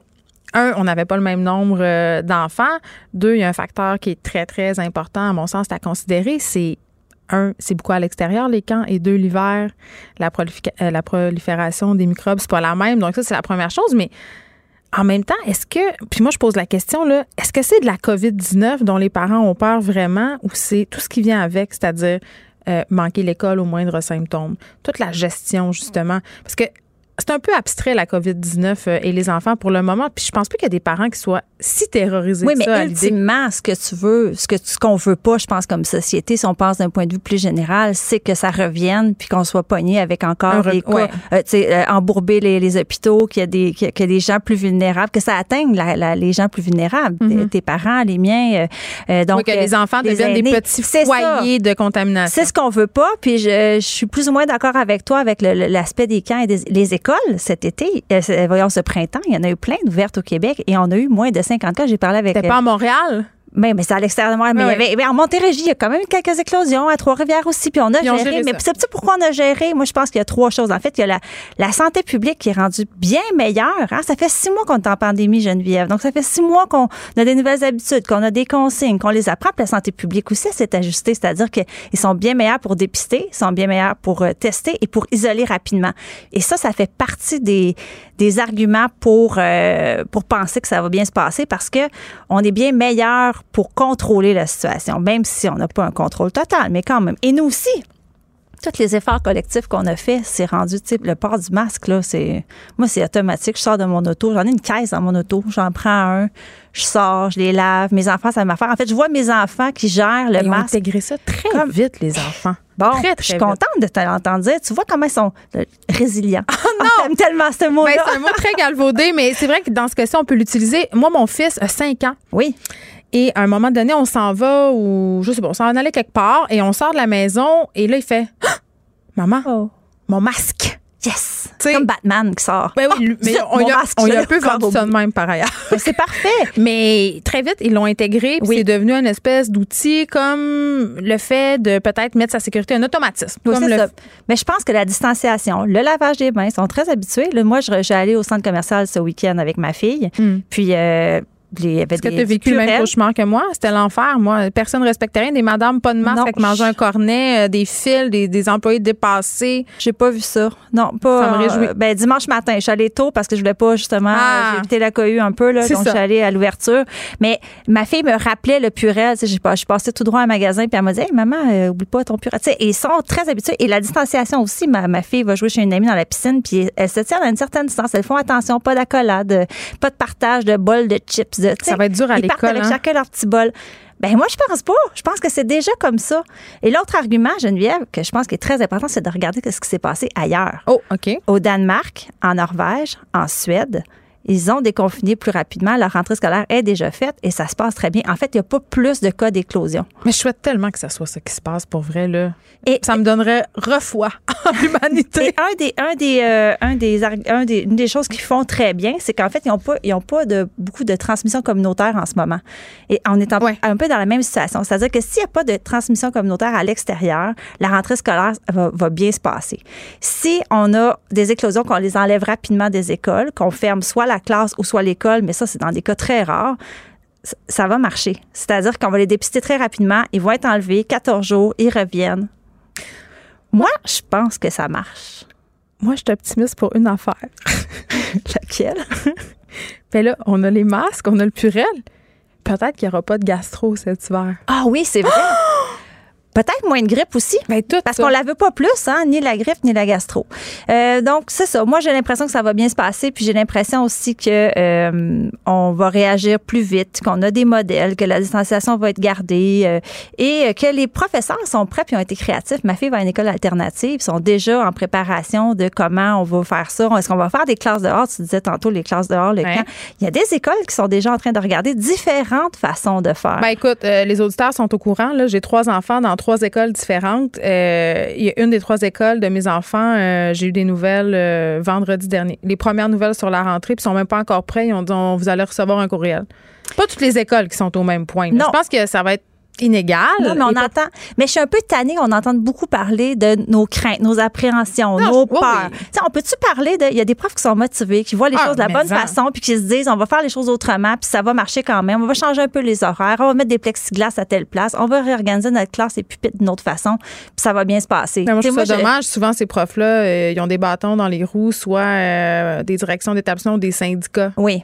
Je me Ça, souviens d'un texte qui avait été écrit, ben, je pense que c'était dans Urbania, par Martine Bouliane là-dessus, sur le- le- le- son point de vue de prof, qui était super intéressant euh, au début, début de la pandémie. Oui, elle soulignait justement euh, que certaines initiatives étaient bloquées par les syndicats et ça, c'est dommage. Bon, la rentrée, en ce qui me concerne, c'est jeudi et vendredi. Oui, Bon. chez moi aussi. À cause de toi, euh, je vais me calmer un peu. Mais moi, j'ai pas peur. C'est pas une question de peur. J'appréhende la gestion. C'est juste ça. C'est bien égoïste comme, euh, comme préoccupation. Non, mais c'est normal aussi, Oh. comme, parce qu'on sait qu'on va quand même. On, On a, eu, on a break. sais, pour vrai, on a eu cinq mois de, pas des vacances, mais on n'avait plus de routine le matin de se Ouais, dépêcher de mais- faire les lunchs. Tout ça, là, ça, ça recommence. là. Mais t'as pas l'impression que les vacances commencent un petit peu. Ben, les miennes, oui. Ben, c'est ça. c'est ça. Mon Goyer, merci. On te retrouve lundi prochain. À la semaine prochaine. Geneviève Peterson. La déesse de l'information. Vous écoutez Geneviève Peterson. Cube Radio. Le, le commentaire de Danny Saint-Pierre, un chef pas comme les autres. Dany Saint-Pierre, Bonjour, bien à toi. je suis de retour. La déesse de l'information, c'est moi. Et je t'annonce tout de suite que je suis aussi la déesse du bouilli de légumes. Et la raison pour laquelle je t'en parle, c'est que je sais de source sûre que le bouilli de légumes, c'est un sujet de tension chez toi. C'est un sujet tendu. C'est un sujet très tendu parce que pour moi, euh, c'est pas une fête d'avoir un chaudron puis de faire du, euh, du crissage comme crisser les pneus, là, pas euh, blasphémer, mais mettre plein de légumes là-dedans. Puis là, d'avoir euh, une pièce grasse, une pièce moins grasse. Moi, je suis un fan du pot-au-feu, comme un bon français de garde-robe, j'ai été formé à la française. J'aime le fait qu'il y ait un petit pilon, que le bouillon soit savoureux, mais à chaque fois je mange du maudit bouilli, à part celui de Monique, ma belle-mère, qui est vraiment savoureux, c'est tout le temps euh, des légumes dans de l'eau. Puis là, le- je vois du monde rajouter du vinaigre, des poignées de sel, un peu de moutarde. Puis je fais quand même calvaire. Faites-vous une sauce, là. Tu C'est comme de la soupe qui goûte à rien. Hey, ça. ça vient du cœur. Je te jure. Puis pourtant, je les aime, ces légumes-là. Là. Mais tout est dans la façon de le faire. Il faut pas tout sacrer dans le chaudron en même temps. Il faut garder les affaires croustillantes. Il faut écumer. Il faut, faut, faut y donner de l'amour. là. C'est pas juste un plat de crissage, justement, contrairement à la croyance populaire. Mais moi, je plaide coupable pour le vinaigre sur le chou. Qu'est-ce que OK. tu veux? Mais il va juste sur le chou, ton vinaigre. Est-ce que Non, tu prends ton chou, chou, hein? puis tu le sors de ton bol, puis tu le mets dans une assiette, tu l'arroses avec du vinaigre? Non, non, non, non. Non, non.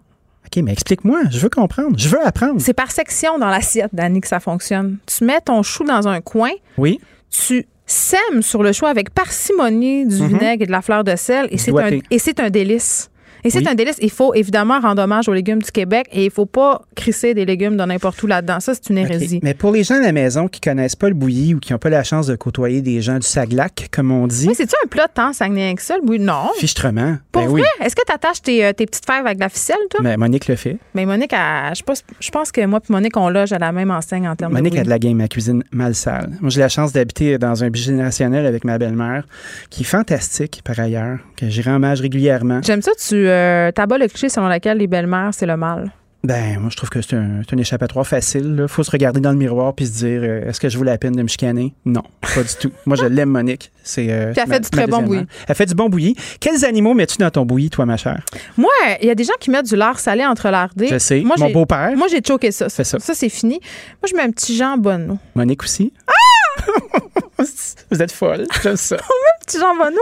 Ben, ça fait un bon bouillon. Oui. Ben avec oui. du- avec la, en tout cas, le petit jambonneau de la Gaspésie, puis euh, une, Mhm. une pièce de bœuf euh, pour faire le pot au feu, mais pas en morceaux. Là. Euh, Ah, une belle palette, une admettons. là. palette, mais désossée. Là. Tu sais, Moi, je, je mets pas l'os. On pourrait. Il faut écumer, mais faut écumer plus. Oui, parce que quand on n'écume pas, là, puis pour, euh, pour les non-croyants à la maison qui sont là, puis qu'on se dit, ben là, voyons donc, on n'enlèvera pas du liquide là-dedans. L'écume, c'est du sang qui coagule, puis ça, ça va pas dans un bouillon. C'est dégueulasse. Ça goûte. euh, Puis quand tu fais bouillir trop fort, tu es trop pressé, là, qu'est-ce qui se passe? Le sang se mélange, le bouillon est trouble. Non, c'est dégueulasse. Il faut, il vraiment que ça soit. un- Puis ça, ça, Jeanne Benoît, je trouvais qu'elle avait des excellents conseils là-dessus. Elle disait tout le temps, il faut résister à- souvent à son instinct en cuisine. Résiste à ton instinct. Oui, tu sais, mettons, tu veux le faire bouillir fort, mais non. faut que Mais ce soit juste un petit bouillon. En tout cas, fin de la partie. euh, J'ai failli t'en amener, mais je pouvais pas. J'a- J'aurais voulu. Ça, c'est comme me dire, euh, je t'ai fait un beau cadeau, mais je l'ai oublié à la maison. C'est ça.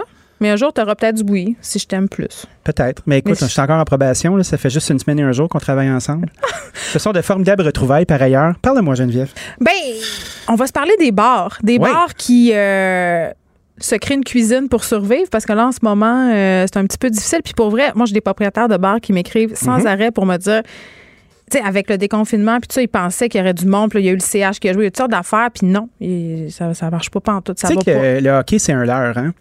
Parce que un Je suis bar- tellement contente que t'en parles. Le hockey, on- pense que c'est la panacée pour les bars, là. Ouais. Mais quand tu fais un calcul savant, tu te dis, OK, euh, il y a des fenêtres de temps dans, dans un bar. Mm. Tu as les buveurs de jour. Fait que, tu sais, quand tu ouvres à midi, là, ben, tu as, du monde qui font le chiffre de jour au bar. Tu sais que je travaillais au pub Avenue de Chicoutimi, euh, qui est maintenant décédé.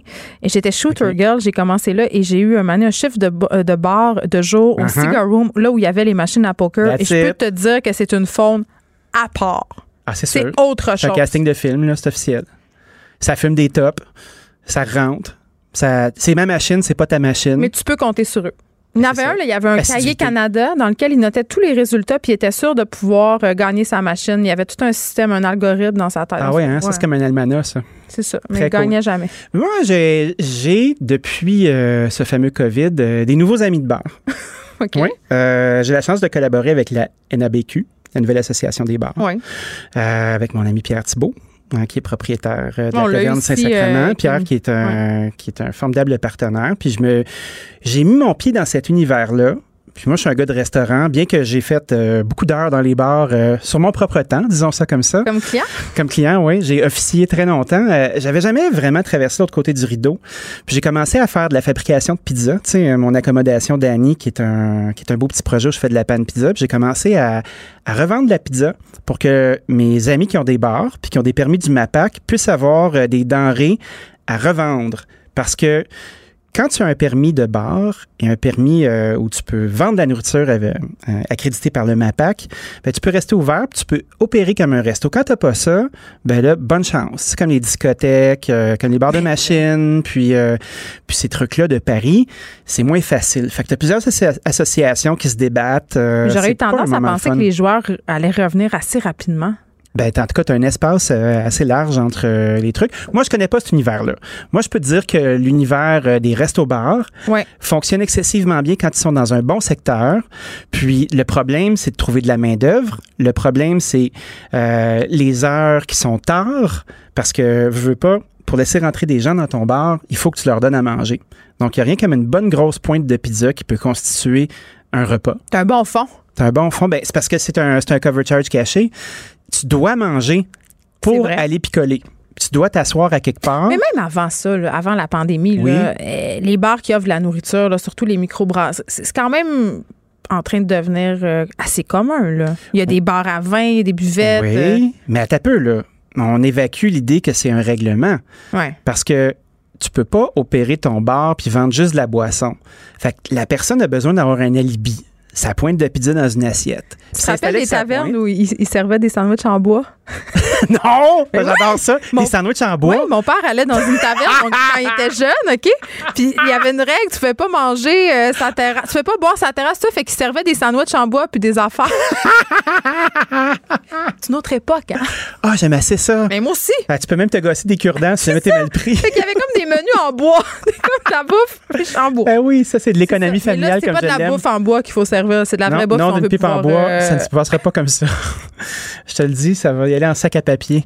Donc, euh, tu dois manger quelque chose, sauf qu'il y a beaucoup de gaspillage, parce qu'il y a des gens qui en ont rien à cirer. Là, tu sais, il rendu minuit, tu rentres dans un bar, puis là, tu as ta pointe de pizza dans les mains, puis tu fais comme, OK, j'ai ma pointe de pizza, je vais me l'accrocher dans le cou, puis euh, laisse-moi tranquille. Mangent boire? pas. Ben, Il y a des gens qui en mangent pas. Comment ils Il y a font? beaucoup de gaspillage qui. Mais comment ils font? Je ne sais pas. Je suis pas là, moi.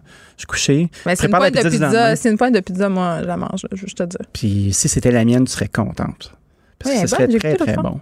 Donc, c'est un peu ça l'astuce. C'est en train de changer. L'univers, euh, l'univers des bars, l'univers des restaurants, le fait qu'on a de la difficulté à trouver du personnel, euh, les contraintes qui sont sur le terrain à cause du virus, puis à cause euh, du monde dans lequel on vit, fait que c'est un grand changement. Puis Je sens que c'est pas la dernière fois qu'on va en parler. Ben, je pense aussi qu'on va retenir des leçons. Des, euh, Hmm. de ces nouvelles façons de faire. Je pense qu'il y a des bars et des restos, parce que là, on parlait des bars, mais on- ça pourrait s'appliquer aux restos aussi, où on va conserver des nouvelles façons de faire parce qu'on a réalisé des choses pendant la pandémie au niveau des, de la gestion. Comme dans, on a réalisé des économies. C'est pas moi qui l'ai dit, c'est toi. On se retrouve euh, demain. Dany Saint-Pierre, euh, de mon côté, je vais aller me faire chauffer une petite assiette de bouillie parce Parfait. que mon ventre fait gargouille. Je prends À des demain. notes. Salut. Merci d'avoir été là. Mario Dumont s'en vient. Cube Radio.